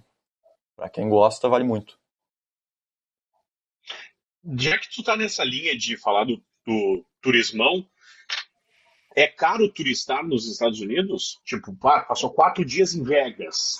Tirando o que se perde no cassino, tipo, é caro? Porque no Brasil um negócio é caro, caro é viajar. É, é caro pra gente, que recebe em real. Eu acho que é um bagulho que, assim, quando eu vejo alguém que viajou para os Estados Unidos, eu fico pensando, pô, tu tem grana, hein? É, nesse sentido. Mas para lá, quem está recebendo em dólar é algo acessível, assim, né? Imagina. É, numa diária num bom hotel, num hotel ok, assim, não nos principais. Eu acho que tu consegue por uns cento e poucos dólares uma diária. E pensando em custo de vida, eu diria que quase uns, pra gente, uns 100 reais, assim, num hotel em Las Vegas. Se tu vai para os principais hotéis, eu acho que vai para uns 200, 300, que também não é nenhum absurdo, né? É, alimentação, eu acho que pode variar de 15 dólares até uns 30. Eu, tu vai comer muito bem, assim como tu vai comer num restaurante aqui em Porto Alegre, tu pode gastar 200 reais, mas, tipo, tu come aqui por uns 20 pila, né? Eu acho que lá também é mais ou menos nessa faixa, uns 20 dólares tu come. Sim. É, então, acho que nesse sentido, ele não é caro o turismo lá. Só que tu vai converter hoje o dólar a 6 pau, deve estar 6, eu acho, né? 5 e alguma coisa. Aí é muito caro, né? Sim. 5 e alguma coisa. Então acaba sendo muito caro. É, o dólar É, eu turismo é mais aberto- caro. né? É, deixa eu pegar aqui. Eu, É- eu até É que a, a conversão, a conversão normal, assim, ela, claro que ela é desumana para o brasileiro, né? Óbvio, né? Mas o entendimento para quem nos assiste, quem vai nos assistir ou não, é como se pensasse em real. Tipo, a alimentação é 10 dólares, é como se custasse bem aí. 10 reais no Brasil. Claro que para ter esses dólares, ter acesso ao dólar que é caro, né? Só pra gente, Exatamente. senão a pessoa acaba pegando assim, ah, mas é 10 dólares dá 60 reais a comida. Não, não, não vai por essa linha, vai na linha de que equivale aos real, só que para te comprar real, comprar dólar que é caro, né? É, Exatamente. falou do, da, da questão. É que as pessoas também têm uma leitura, e aí, quem não foi, né, para qualquer lugar fora do Brasil, é, tem uma leitura de que para se alimentar, por exemplo, tu tem que ir no algo típico, que tu já viu, ou pelo cinema, ou porque alguém te disse, né? Ou pela TV, óbvio, né? Tipo, Estados Unidos, aí tu pensa, ah, onde é que eu vou nos Estados Unidos comer? Aí tu pensa nas redes de fast food, por exemplo, que são todas lá, né? O cara chega lá, a primeira coisa. Bom, convenhamos, tem filas no Barra Shopping para tomar um café da Starbucks, né? Cara, nós estamos falando de Exatamente. café ainda, né? Tudo bem, é melhor a qualidade, mas estamos falando de café, né? Tipo, o legal Você da é viagem tá é tu Starbucks viver lá? o que o país vive, né? Ah? É. Quanto é que tá o Starbucks lá? Vocês têm ideia? É uma dúvida. Aonde? No Barra? No Starbucks não deve ser menos de 30 pila ali, né? Um café. É, provavelmente Não 20, faço 30 ideia. reais, né? Pois é. Mas, assim, até questão de comida. Eles não têm a comida típica lá, né? Acaba sendo o hambúrguer, é, a pizza acaba sendo americanizada, né? Não tem muito. é, mas eles os comem bastante. O mac and cheese e o resto é tudo. Como é um país multicultural, né? Tem muito imigrante. É muito restaurante tailandês, japonês, chinês, restaurante brasileiro é, acaba sendo comida dos outros países, né? Não tem uma comida típica americana, o mac Sim. and cheese, mas é uma Isso. coisa, uma massa com queijo, tipo, nada a ver, né? Ah, ah, e aí, eh, depois eu fui, eu fiz um mochilão na Europa depois disso, né?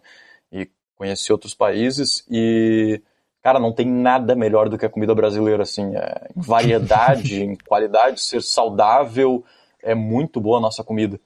É, prato bem feito brasileiro, aquele PF clássico, assim, a saladinha, arroz, feijão, umas fritas e uma carne, não tem, não tem nada igual fora do, do Brasil. Aprendeu a comer pizza sem garfo e faca? Pô, me- aprendi, aprendi, aprendi. Mas É porque aqui E eu sem acho que é um ketchup, dos maionese e únicos... mostarda também, né? É, também. é um crime lá, né? Mas lá eles, eles têm um monte, tu pede pizza, vem sempre uns molhos, né? Diferente tipo de molho, assim, nem lembro o que que era, mas eles mandam molho, só não é ketchup realmente, né? Mas, e eu, eu sou um cara que é- sou viciado em X, né? Foi a única comida que eu senti vontade em seis meses, assim, eu fiquei seis meses sem comer um X, cara, foi difícil. É. Eu só era tarado por, por arroz e feijão e eu só queria comer um X. E, bah, foi a primeira coisa que eu fiz quando eu pisei em Porto Alegre, né? Comer um X depois de seis meses. Mas a gente estava falando de turismo, até peguei aqui, eu anotei alguns gastos assim, eu tinha anotado na época, claro. É, a vez que eu fui com os meus amigos para Las Vegas. A gente ficou uns quatro dias, a gente foi de carro, e de volta, gasolina, 10 horas de estrada. A gente ficou na casa de um amigo, e aí já acaba, é, não fica o mesmo gasto, né? Mas mais comida, bebida, alguma coisa de festa ali, jogar no cassino, tudo isso deu uns 250 dólares, assim, tipo, não teve a hospedagem que a gente gastou, mas, tipo, se for analisar, não, a gente gastou bastante, a gente fez bastante coisa e não gastou muito. É, deixa eu pegar alguma outra coisa. Ó, os dois ingressos para Disney foram uns 300 dólares. 150 dólares, então, mais ou menos, um ingresso para Disney. É... E aí, tu me dá um parêntese rápido. A entrada no Beto Carreiro, tradicionalmente, é 150 reais. Que é a Disney Exatamente. brasileira, né? Vamos lá. É o que dá para a gente comparar aqui nas devidas proporções, né? Não, e na verdade a gente falou que é mais ou menos a, tipo, 150 dólares para ele é mais ou menos a mesma coisa que 150 reais pra gente, nem sei se dá para dizer isso, porque pensa comigo, se o um cara que entrega comida tira quase 4 pau, é. 150 dólares no orçamento dele, dói muito menos para quem recebe o salário mínimo, que é mil conto aqui, né? É, verdade. Então, 150 dólares na Disney para eles é, ah, vamos no no Parque Tupã ali em Bé, talvez, não sei. Uma coisa assim. É... Sim. Não, não, para eles não pesa, né? Para o americano médio. Eu tô pegando aqui alguns custos assim, ó. Restaurante, 40 dólares, que a gente comeu os dois, né? Eu, eu e a minha, minha ex-namorada. É... Mas não tem. O custo assim de turistar é, acaba sendo caro só quando tu converte. Mas na lógica, assim, não, não é muito caro. Vai pegar a época que o dólar estava 2, devia ser uma barbada turistar lá, né? Sim. Faz tempo que o dólar não tá 2. Bah. Não, e bah. era difícil tu ter dinheiro no Brasil na época do dólar da 2, né? É. É. E, e lá Eu lembro, é, o dólar a 2 era 2007, né? Mas é aí mesmo, é aí mesmo. E, e, estando lá, assim, o, como eu falei, o início foi mais difícil, assim, de tu estar tá longe de quem tu gosta e tu não gosta de ninguém lá no início, no sentido de não tem grandes amizades, né? Depois tudo foi muito fácil, fiquei amigo das pessoas. Mas, tipo, tu perde um monte de coisa aqui, né? Perdi minha, a formatura da minha irmã, uh, eu, faleceu um dos nossos cachorrinhos aqui de casa, eu não tava, é, aniversário, e aí tu vê todo mundo comemorando e tu lá, mas a saudade é uma coisa normal, assim, não tem... Sim, a experiência também valeu, vai levar pra vida, né? Pô, quem sabe um Sim. dia eu vou, sei lá, tô inventando, vou morar em São Paulo. Faz parte, né? O cara morar longe da família faz parte. Sim. Tem que aprender a lidar com esse tipo de coisa. É...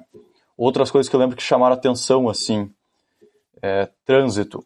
Placa de pare é pare. Sim. Tem que parar 100% o carro.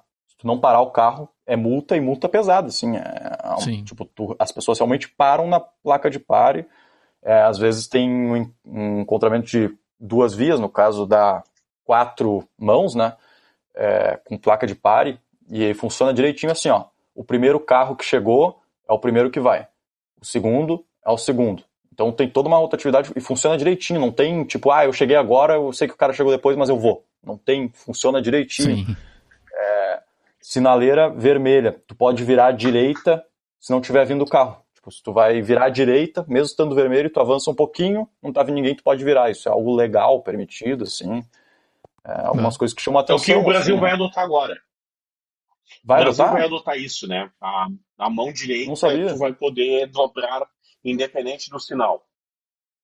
Ah, não sabia Sim, disso. É, é um, facilita teve bastante. uma alteração no código de teve uma alteração recente no código de trânsito e que teve ali as mudanças que o presidente Bolsonaro implementou, dos 40 pontos, né, 10 anos de carteira, barará, barará, e tinha essa parte aí que pouca gente viu, que é dobrar a direita livre, né?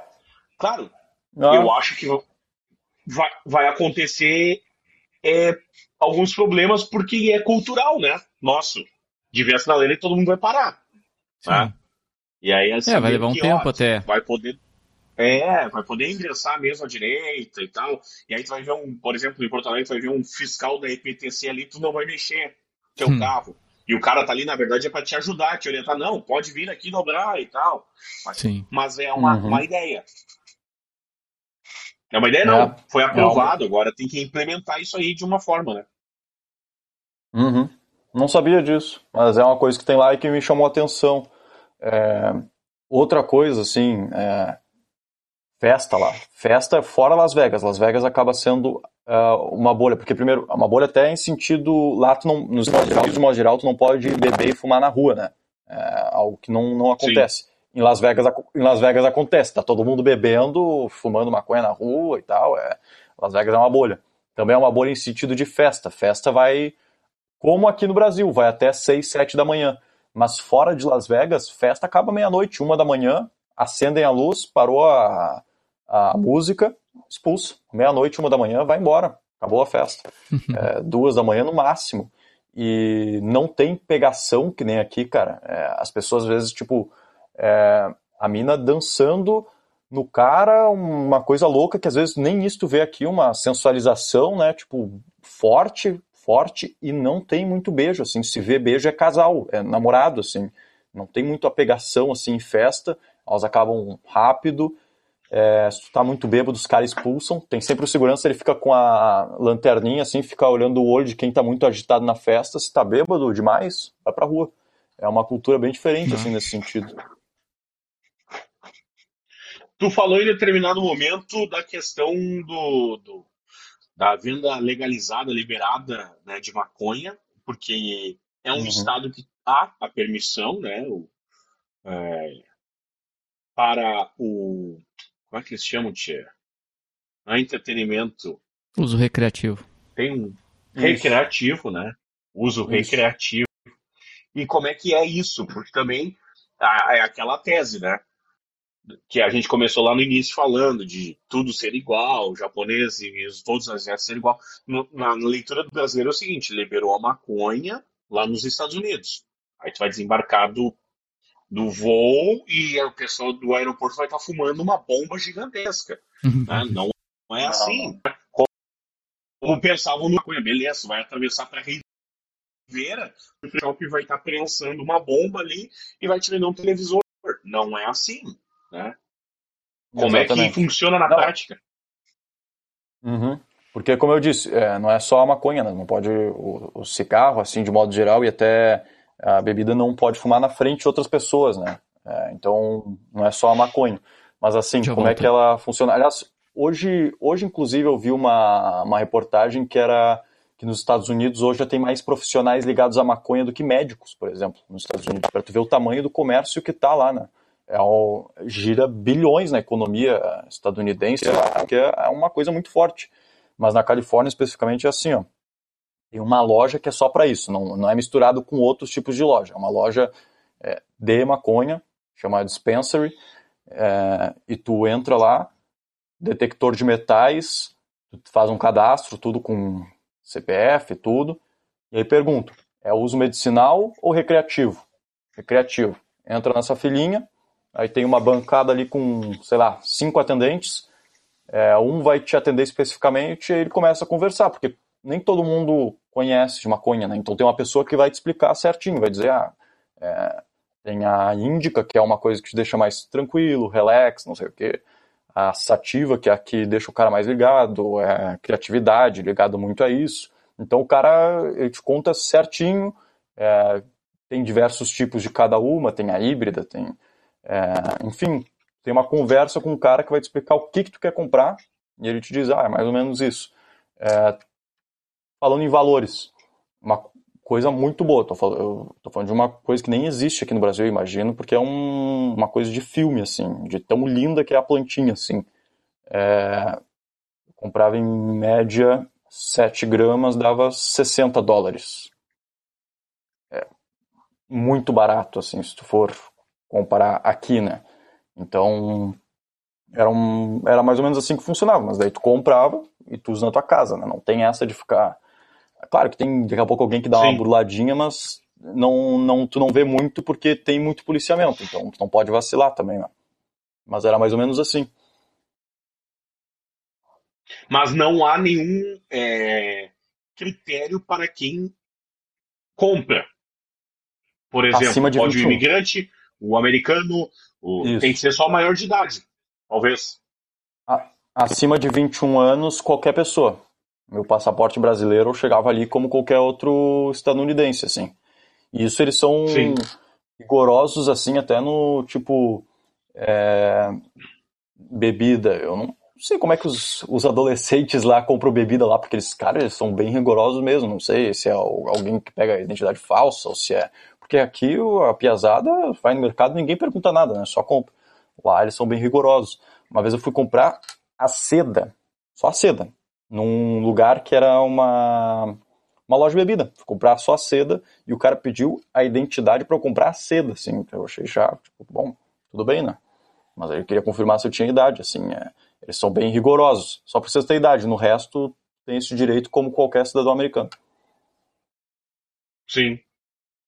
E, e a outra pergunta que te faço é a seguinte: é, quem era esse público nas vezes que te frequentou? Era mais americano ou é muito imigrante nessas lojas também? Porque certamente deve ter o turismo verde, né? Turismo da maconha. Tem, tem o turismo verde, inclusive uma das lojas tem um ônibus, assim, e daí dentro do ônibus tu pode fumar, e daí a loja, assim, ele vai fazendo um tour pela cidade de San Diego e tu vai fumando ali com todo mundo loucaço, assim. Eu não cheguei a fazer, mas, tipo, pra tu ver como eles investem até nisso, né, no turismo verde. Mas realmente tem bastante turista, né? Turista não, pode ser botar não estadunidense. Tem realmente bastante gente que vai lá, é, assim como eu ia, mas já como morador de lá, né? Não era um turista, mas ia lá porque consumia. Mas assim como outras pessoas, uh, indo para realmente saber como é que era, meus amigos brasileiros tinham uns que nunca tinham fumado aqui no Brasil e queriam experimentar lá, entende? Então, realmente Sim. tem bastante disso. Movimenta o turismo, realmente, né? E depois eu fui para nesse mochilão, eu fui para Amsterdã e aí o turismo da maconha é uma coisa muito mais forte no sentido lá tu pode fumar na rua, tu, é, eles vendem na rua a barra de chocolate, vendem pirulito de maconha, é, brownie, cookie, é de tudo. Amsterdã é outra coisa, assim, né? Os Estados Unidos é uma, uma coisa mais certinha, assim, né? Sim. Sim. É, existem alguns lugares que ficaram famosos, né? É, Amsterdã, por exemplo, ficou famoso pelo turismo verde e tudo mais. Mas, por exemplo, Portugal pode, né? Só que não fala, né? Algumas regiões de Portugal há liberação ao, ao consumo. Pode, o Uruguai, por exemplo, que liberou na América Latina só que aí no Uruguai há um, um outro modo, né, uma outra forma de ver a liberação. Por exemplo, a, a maconha que se vende no Uruguai para os uruguaios cadastrados, né, há um cadastro nacional e há um, uma certa é, restrição no Uruguai à venda de maconha assim em geral, né? Ah, mas a maconha, por exemplo, é de uma qualidade diferente da maconha que seria vendida pelo tráfico, né? ela seria mais fraca, alguns uruguaios alegam isso. É, o Uruguai enfrenta um problema porque o seu sistema financeiro ele é muito vinculado ainda às instituições financeiras dos Estados Unidos e nenhum banco vai querer é, vincular ali uma conta que passa dinheiro de maconha, por exemplo. Então, as farmácias que vendem, elas têm um certo problema, muitos acabaram se descredenciando da venda por causa disso. Né? O Uruguai enfrenta um certo problema ainda de como equacionar a venda, mas funciona. Dentro do que o Uruguai esperou, dentro do que o Uruguai planejou, tal acontece. Mas é, deixa eu perguntar o seguinte: chegou um momento que tu encheu o saco dos Estados Unidos e quis conhecer a Europa, ou isso também estava no pacote planejado? Estava plane... planejado. Era, era a ideia, passar um tempo lá, aproveitar, conhecer, experiência de vida de morador lá, né? Mas uh, o mochilão já estava planejado antes, assim, pensei, bah, vou tentar fazer de tudo para conseguir é, ir para a Europa também. Daí eu fui, comecei pela Alemanha, que eu tenho um melhor amigo de infância, aí fui para Dublin, é, e eu fiz um mochilão sozinho, era eu e eu também, fui sozinho, baixo custo, assim, é, aquelas passagens de ônibus, tem umas que tu vai de um país para outro por 8 euros, né? É uma coisa ridícula. É, eu Sim. atravessei de ônibus a Inglaterra para França, que daí tu entra naquele trem que vai por debaixo d'água, né?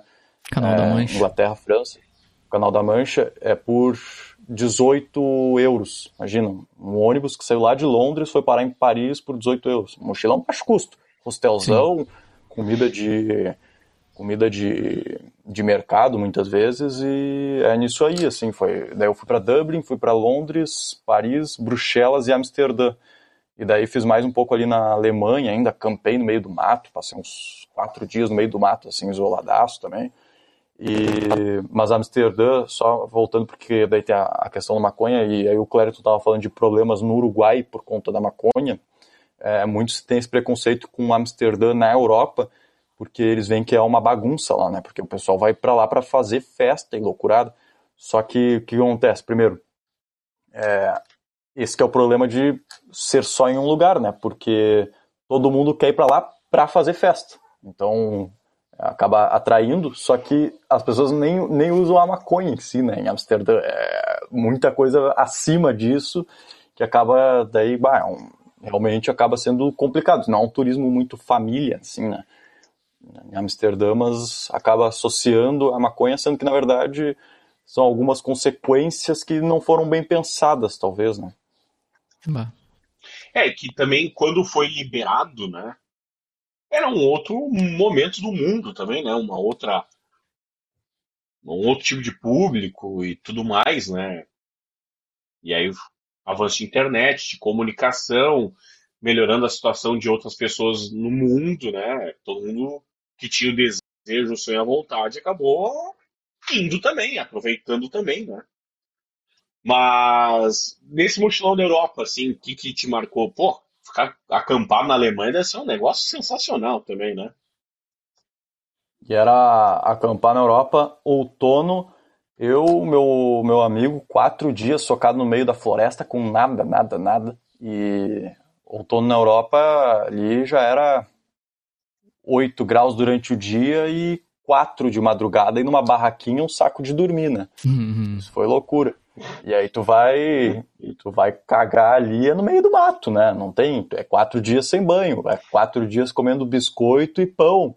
Mas aí tu faz umas trilhas, é uma loucura, assim, foi, foi massa.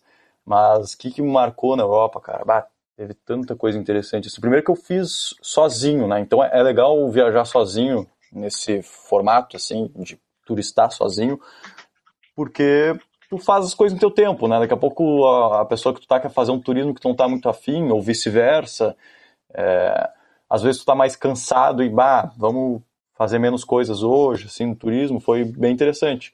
Nesse e como sentido, é que tu te assim. vira no, na, na questão, tipo, da, da língua lá? Porque nem todo mundo fala inglês, né, lá? Ou todo mundo fala inglês? Mas eu, eu fui só no inglês, eu fui só no inglês. Daí, é, Dublin é inglês, né? Londres também, apesar de, cara, eu, eu escutei uns, uns nativos, assim, ingleses, mas umas senhoras vestidas como se fosse a Super Nanny, assim, e a cara de inglês, assim, e eu não entendia uma palavra de inglês. Era um inglês, assim, sei lá, do interior do interior da Inglaterra, não conseguia entender nada, é nada, muito, nada, muito, nada. Cento, muito... Muito diferente, muito diferente. Mas daí a França, é, aquele estereótipo sobre a França é muito real, assim, eles não são nada receptivos se não fala francês. E eu, logicamente, não sei nada de francês. Eu perguntando as coisas em inglês e muitas vezes eles entendiam e respondiam em francês. E eu, tipo. Hum. e aí? E aí? É, então, a, e aí na, França, na, França, eu, na França eu passei uns perrengues, assim, me perdi algumas vezes, que era só eu tentando me virar. E. Porque eles. Ah, claro, tu encontra pessoas mais simpáticas que vão te ajudar em inglês, né? Mas, de modo geral, assim, eles realmente tu fala inglês e eles respondem em francês, assim, e estão cagando para ti.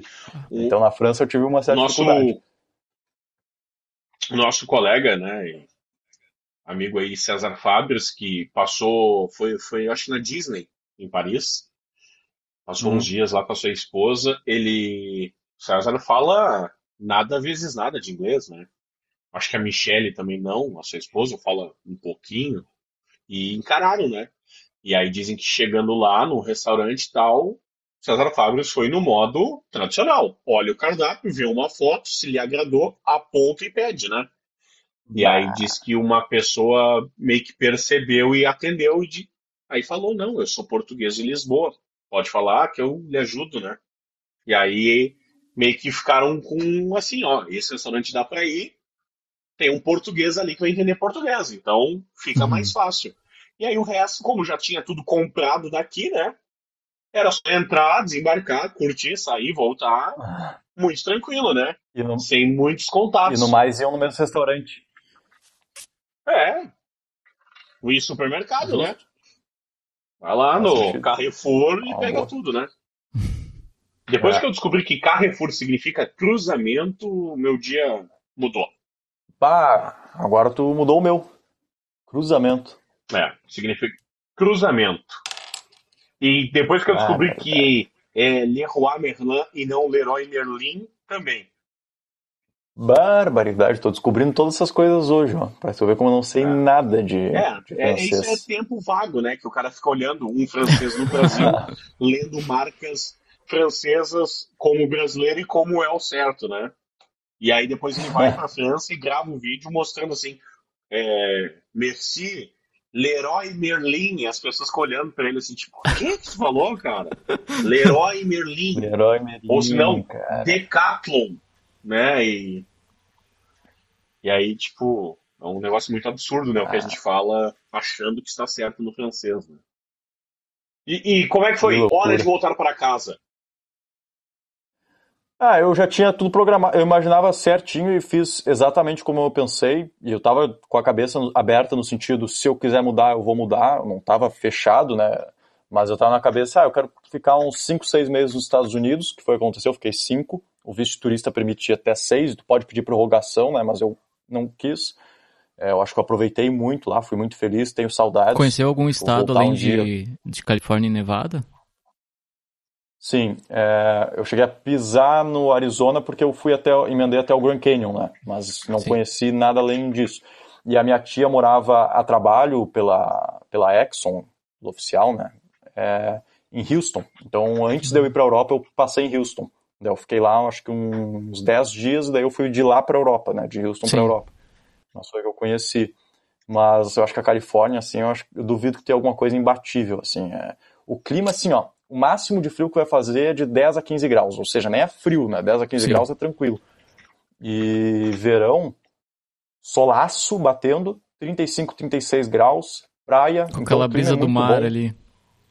Brisa do mar, não chove na Califórnia, acho que só em maio chove um pouquinho, então um clima bom sempre. É, não, faz, é, não faz muito frio, não faz muito calor. Mas a areia é grossa, né? Grossa e a, a, água é muito fria. Eu dei um mergulho só, tipo, eu entrava de vez em quando e auge do verão. Tô falando assim, ó, dias e dias de 36 graus e tu entra na água assim, ó, é quase o inverno aqui de água, é, é gelado. É, o pessoal entra mais para surf, né? O surf Sim. na Califórnia, que vai todo bem vestido lá com a, o equipamento, mas o pessoal não entra muito para tomar banho, vai pra praia para passear e tal, entra um pouco, se molha, mas não tem, não é que nem aqui que a gente entra, mergulha, fica um tempão, porque lá é muito frio o Pacífico, né? Sim. Sim. Isso que eu tô falando. Chegou aí e curtiu um, um, um, um, jogo também da NBA, já que tu disse da tua paixão? Ou alguns jogos?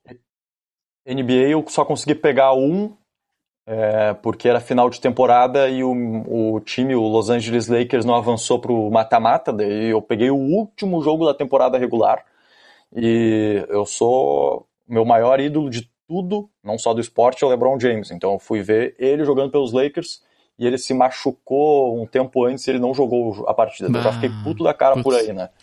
Mas, mas vi um jogo de NBA, tá legal.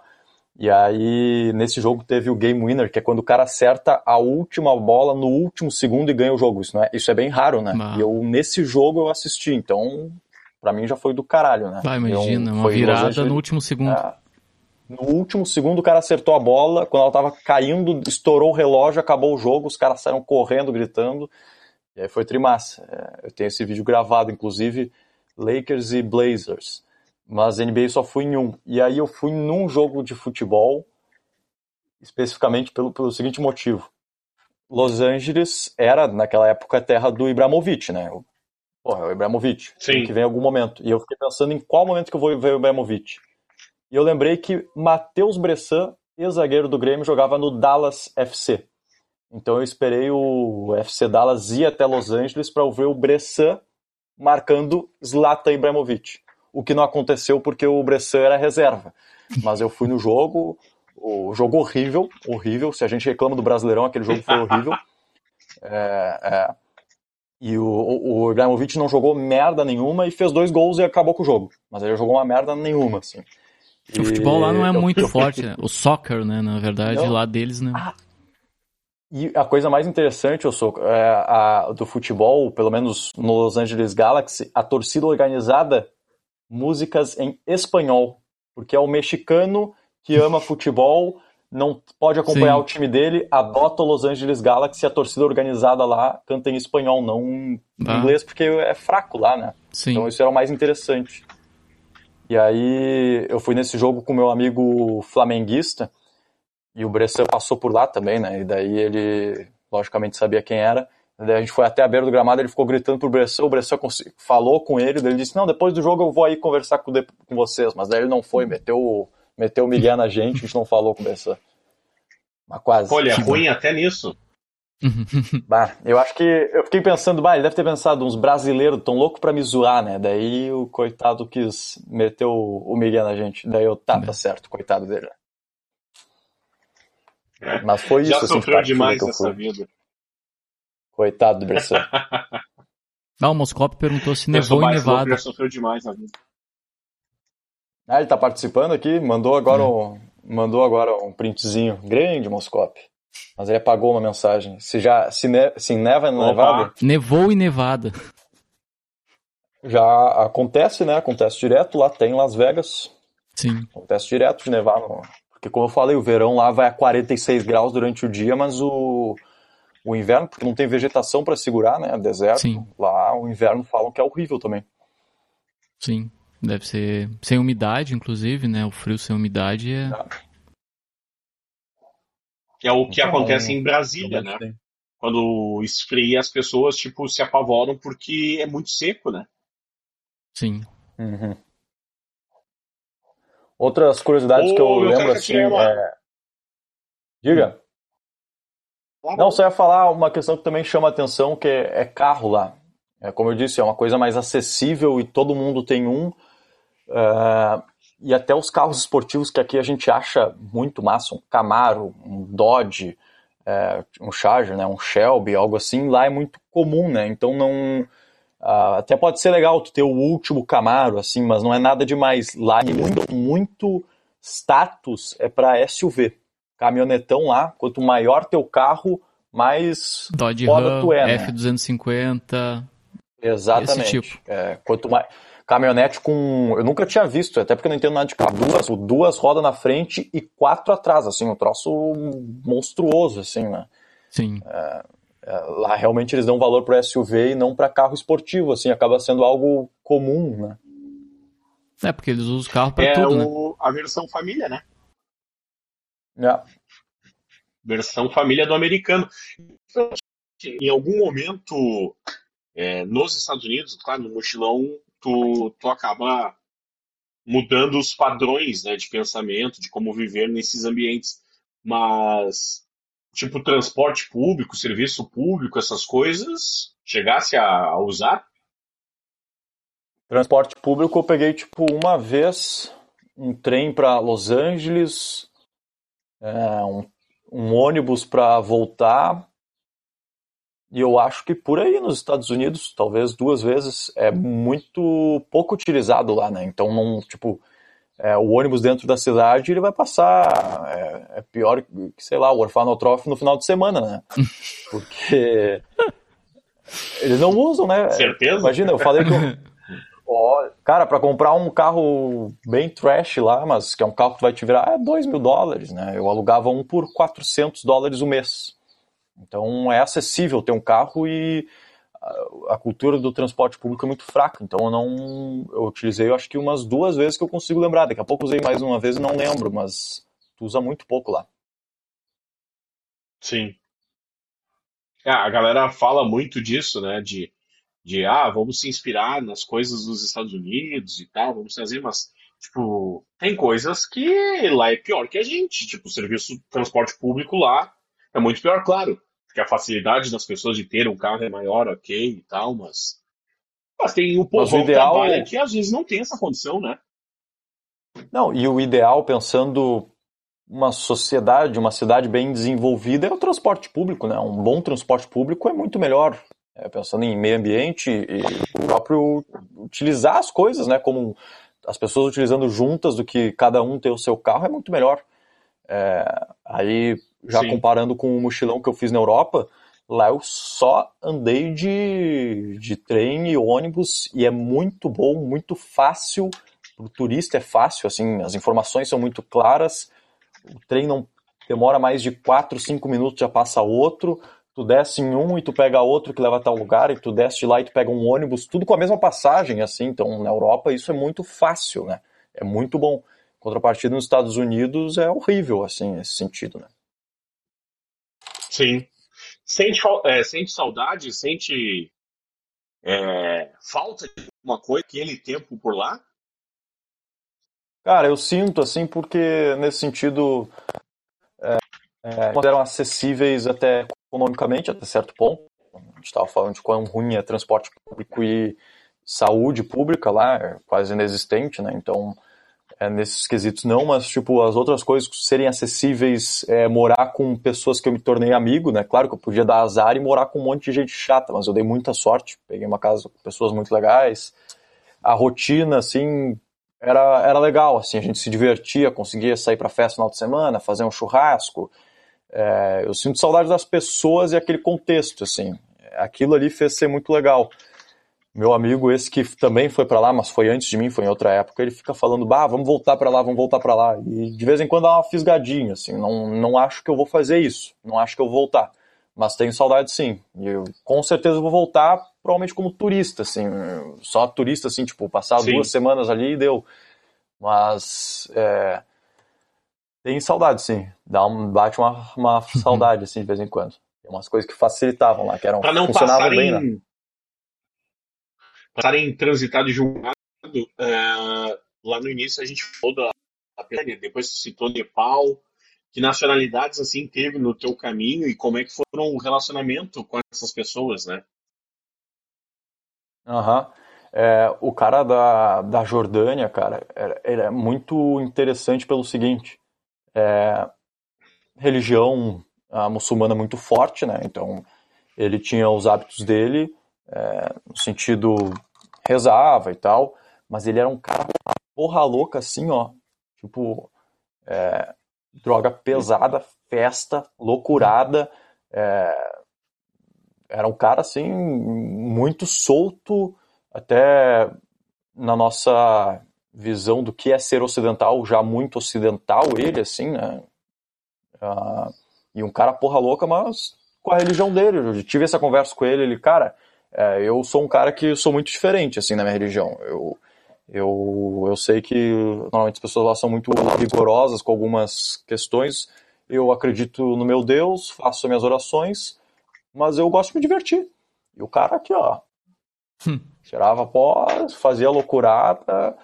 Era uma coisa assim, bem fora do, do estereótipo que a gente imaginava, assim. E era ele no meio de um monte de brasileiro, então ele achava o máximo, assim. Ele, eu tinha um amigo que tocava violão e daí tocava Renato Russo, ele achava legal, tocava Cassia ele achava legal. Ele dizia que português era uma das línguas mais bonitas que ele já tinha escutado. Isso eu achei muito massa, assim. E as outras pessoas que a gente conheceu estrangeiras também diziam a mesma coisa, assim, que france... uh, português fica no mesmo nível que francês, nível de bonito de escutar, assim, para quem não conhece, sabe? É... a menina do, do Nepal, assim, foi uma amiga que eu fiz, uh, ela já morava muito, já mora muito tempo nos Estados Unidos e no tempo que ela morava no Nepal, ela morava num colégio que ensinava tudo na base do inglês. Então, ela já era americanizada, mas assim, de, um, assim, de um país dela muito pobre, assim, o Nepal parece que é um dos países mais pobres do mundo, não, não tinha essa ideia. É, e todos muito curiosos pelo Brasil, mas todos têm realmente essa visão do estereótipo do Brasil é muito forte, assim, de praia, Amazônia, e carnaval é muito estereótipo, assim, a visão que eles Sim. têm da gente, né? Então, as relações foram mais essas. Depois, no mochilão, eu conheci pessoal da Índia, é, da Áustria, assim. As pessoas são muito curiosas mesmo pelo Brasil. As pessoas são, querem muito conhecer o Brasil, acham muito interessante. É, e eu acho que aí entra o futebol também, né? Também. Porque o Brasil também. é muito conhecido também ah. Pelo futebol, né? Ronaldo, Pelé, Ronaldinho Gaúcho, né? Sim, sim. Uh, e até uma menina que eu conheci, ela só acompanha, isso era muito curioso, ela só acompanha futebol feminino. Ela não acompanha nada do masculino, né? Que é uma raridade, mas claro, é muito legal também. E ela não tinha muita ideia que o Brasil era bom no futebol masculino. Uma guria que entende de futebol, que consome futebol feminino, entende de futebol feminino e não tinha muita ideia que o Brasil era bom no futebol masculino. Deu, é, na verdade a gente é bem bom, assim. é engraçado essa, essa menina que conhecia uma. Já ganhamos alguma assim. coisinha, assim. viu? É, parece que Já a gente é bom, assim, revelou coisinha. um cara ou outro. Umas cinco é. fotos. Puta que Mas pariu. É, é realmente Ô, essa visão. E eles, eles gostam bastante. E em nenhum, em nenhum momento com essas pessoas deu vontade de aprender algo. É, tipo, aprender algo do jordaniano, aprender algo da nepalesa, ou curiosidade daqui a pouco de conhecer esses lugares? Curiosidade eu, eu sempre tive de, acho quase qualquer país assim eu tenho de visitar. Mas sim, mas sim. Uh, só que a gente aí a gente é homens é, com aquela coisa antiga. A gente ensinava para ele um monte de palavrão, ele sabendo disso, e ele nos ensinava um monte de palavrão também, né? Então, já esqueci, admito, mas era o que a gente ensinava. Então, às vezes chegava um outro, a gente falava assim, ó, quando o outro brasileiro da casa chegar, tu vai falar tal coisa. E daí ele falava assim, o outro brasileiro se cagava rindo, né? Porque chegava, ah, e aí, putão, ele chegava assim, e daí com aquele sotaque carregado, assim, mas eram umas coisas assim, é... a gente se divertia. Mas era mais zoeira, assim, a gente não, não aprofundava muito, assim. Quando eu, a, as conversas mais interessantes era sobre isso de como ele...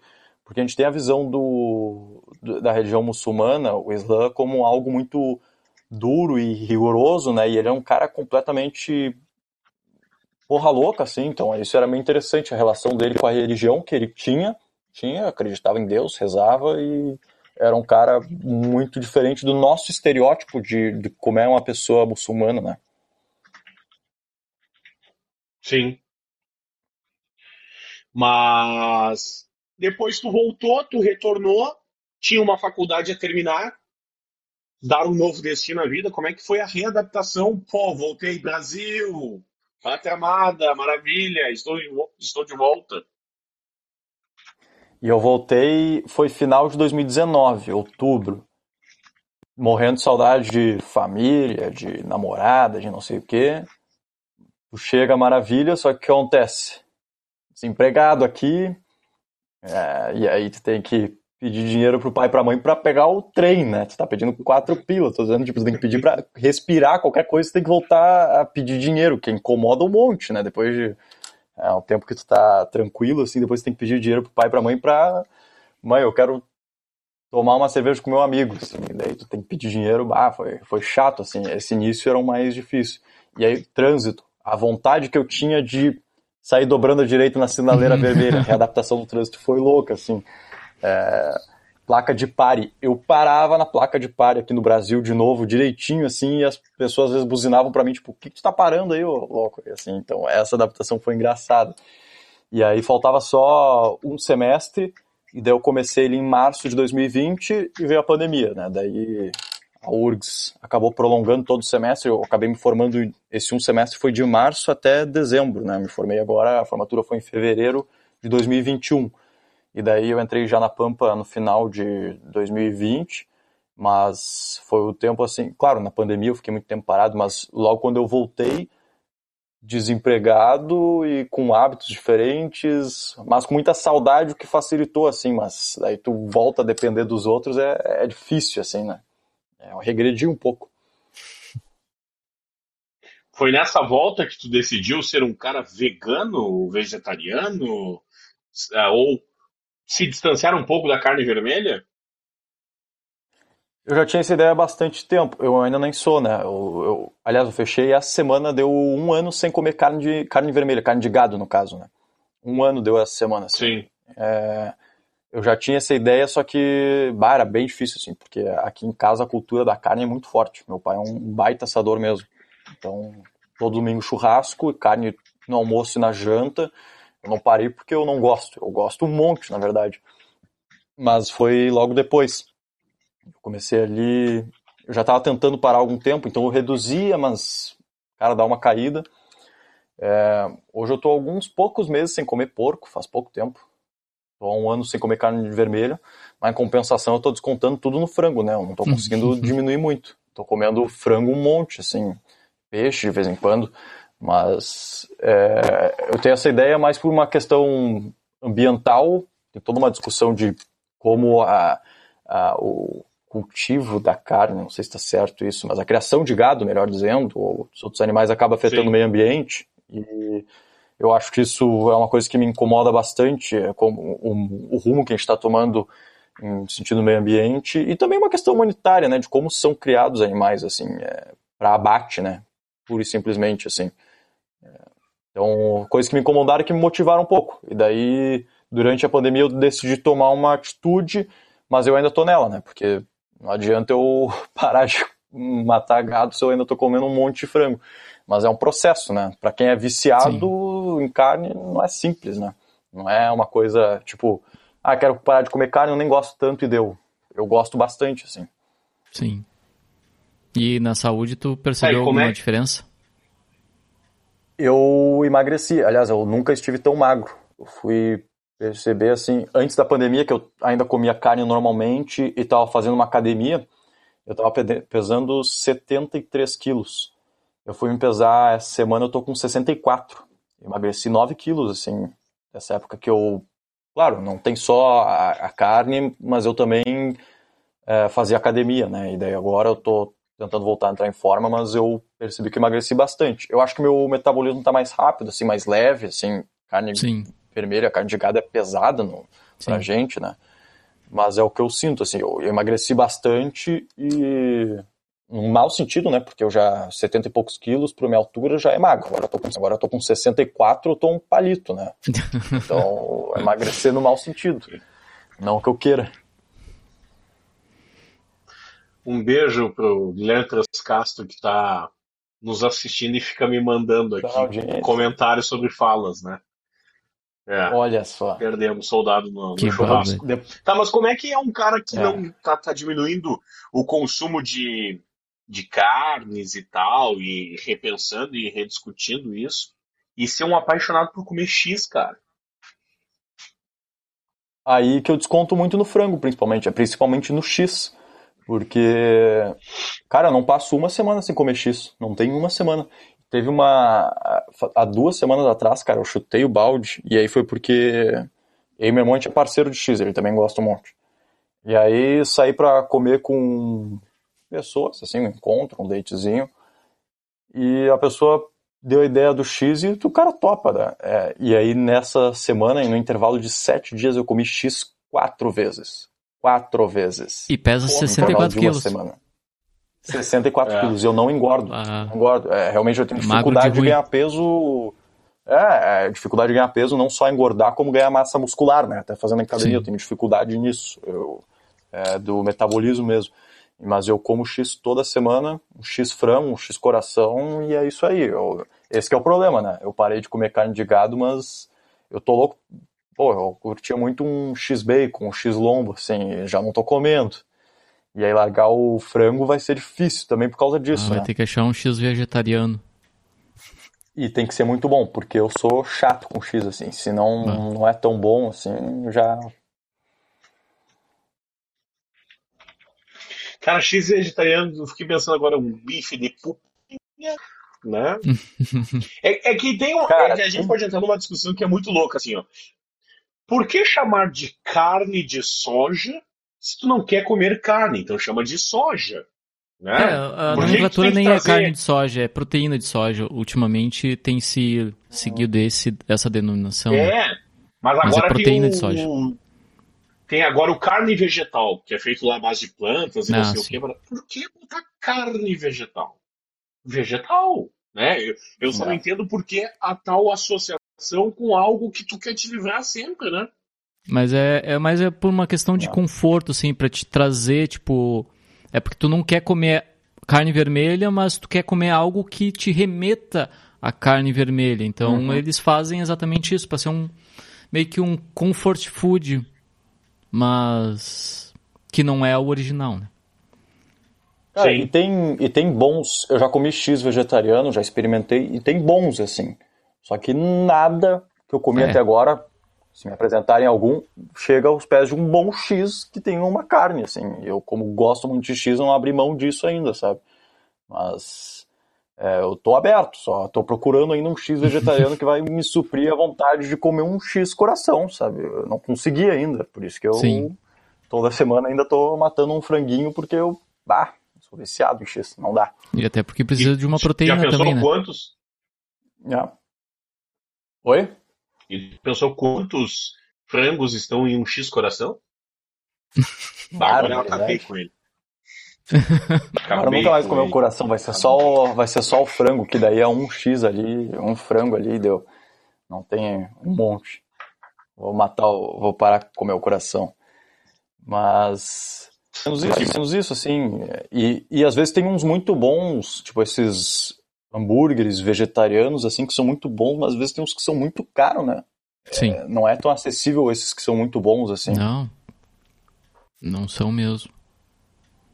Tem um que eu vi que eu acho que eram dois pedaços a 18 pila. Exatamente. De bourbon. Muito bom, cara, mas não tem como comprar dois bifes a 18, né? É, tu compra aqueles Texas hambúrguer, aqueles. Uh, dois por três, dois por quatro. Exatamente. É muito caro ainda. Não, Esse às tipo vezes coisa, dois claro. por dois, cara. É, não, não vou nos mesmos mercados que tu, então. É, é que eu não tenho, é que eu não Gravataí tá mais barato. esquilo pra mim, né? Nós vamos ah, na tá. classe do povo, né? Não tem esquilo, chegou esquilo aqui.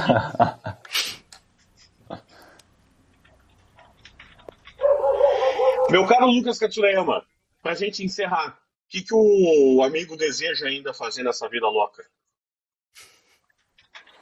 Cara, eu acho que assim, é, como eu disse, eu sempre sonhei com o jornalismo esportivo, né? Então é um sonho já realizado. Mas eu quero desenvolver nesse sonho. E, vamos lá, é, ainda estou há menos de um ano fazendo reportagem, menos de um ano, sou uma criança nisso. Apresentei meia dúzia de programa, então pelo menos das coisas que eu gosto, que você quer apresentar e ser repórter, sou uma criança ainda, né? Então eu quero desenvolver no sentido de ser grande nisso. Mas eu sou muito aberto no sentido. É, eu sei que eu quero ser jornalista esportivo, trabalhar nisso que eu faço hoje a um médio prazo. Eu não sei se daqui a 15 anos eu ainda vou querer isso. Mas eu estou aberto assim para daqui a 15 anos eu, tudo bem, eu não quero mais fazer jornalismo esportivo, vou inventar outra coisa. Eu estou bem tranquilo em relação a isso. Mas, pelo menos a médio prazo, eu imagino eu ainda seguindo nessa área, só que desenvolvendo na área que eu já estou. Reportagem, apresentação, é onde eu quero chegar. É, daqui a pouco, sempre sonhei Sport TV, um lugar que eu sempre sonhei trabalhar. Eu acho que é o meu, meu sonho, assim, é a empresa dos sonhos que eu, que eu tenho. É, e pensando em outras coisas de vida, não sei se eu vou casar um dia, não sei se eu vou ter filhos, são coisas que eu ainda tô pensando e tô aberto, mas não, não tem nenhuma definição assim. Sim. Tu quer viver mas quero... é isso. é, eu vou vivendo aos poucos. Daqui a pouco eu não quero mais distância. Opa, daqui a pouco vai você, mas tem que ser algo bem definitivo. Não tenho muitas conclusões. O que eu quero é viver confortável no sentido ter o básico, ter tranquilo e ser feliz, assim, no sentido de não ter um estresse, ser um cara sem dificuldade, assim. Viver tranquilo, numa boa para mim tá tranquilo, não preciso ter muito dinheiro, para mim, tendo o cara vivendo tranquilo, para mim tá ótimo, assim. É a ideia que eu Dando tenho pra comprar hoje, um X. Assim, mas eu... Se o cara puder comer um X por semana, pagando as contas, viajar de vez em quando, não todas as férias, mas de vez em quando, tá legal, tá legal. Sim. É o que eu penso para mim. Boa! Meu caro Katsurayama, valeu demais, viu? Verdade. Feito, valeu senhores. mesmo. Um abraço e agradecer esse convite, uma honra, porque até agora só vi que lendas participaram desse programa, então se eu fui convidado é no mínimo porque eu tenho alguma coisa interessante para compartilhar, espero que tenha sido Não, legal. Foi um papo aí, muito legal, foi falou... bacana mesmo. Falou de várias coisas interessantes, né? Legal, umas Isso. discussões bem legais. E... Mas agradeço mesmo o convite aí, espero que tenham gostado mesmo. Muito. Valeu, brigadão mesmo. Agora conta para nós como é que foi decorar Ah. tudo isso de uma pessoa que tu conheceu aí na internet e contou a história dele. Que na verdade tu nunca saiu do seu É. aeroporto. Conta pra gente como é que foi isso. Cara, eu tô com. Quando eu olho pro lado assim é porque eu tô com o meu note aqui, daí tem anotações. Sonhos. Ah. Não precisei decorar, assim. Foi só enrolação, Ah. só mentira. Boa. É o que a gente faz, faz no jornalismo, assim, a gente só inventa algumas coisas. Ah, que bar. Valeu, senhor. Abraço. Falou. Abração. Até, pessoal. Um abraço.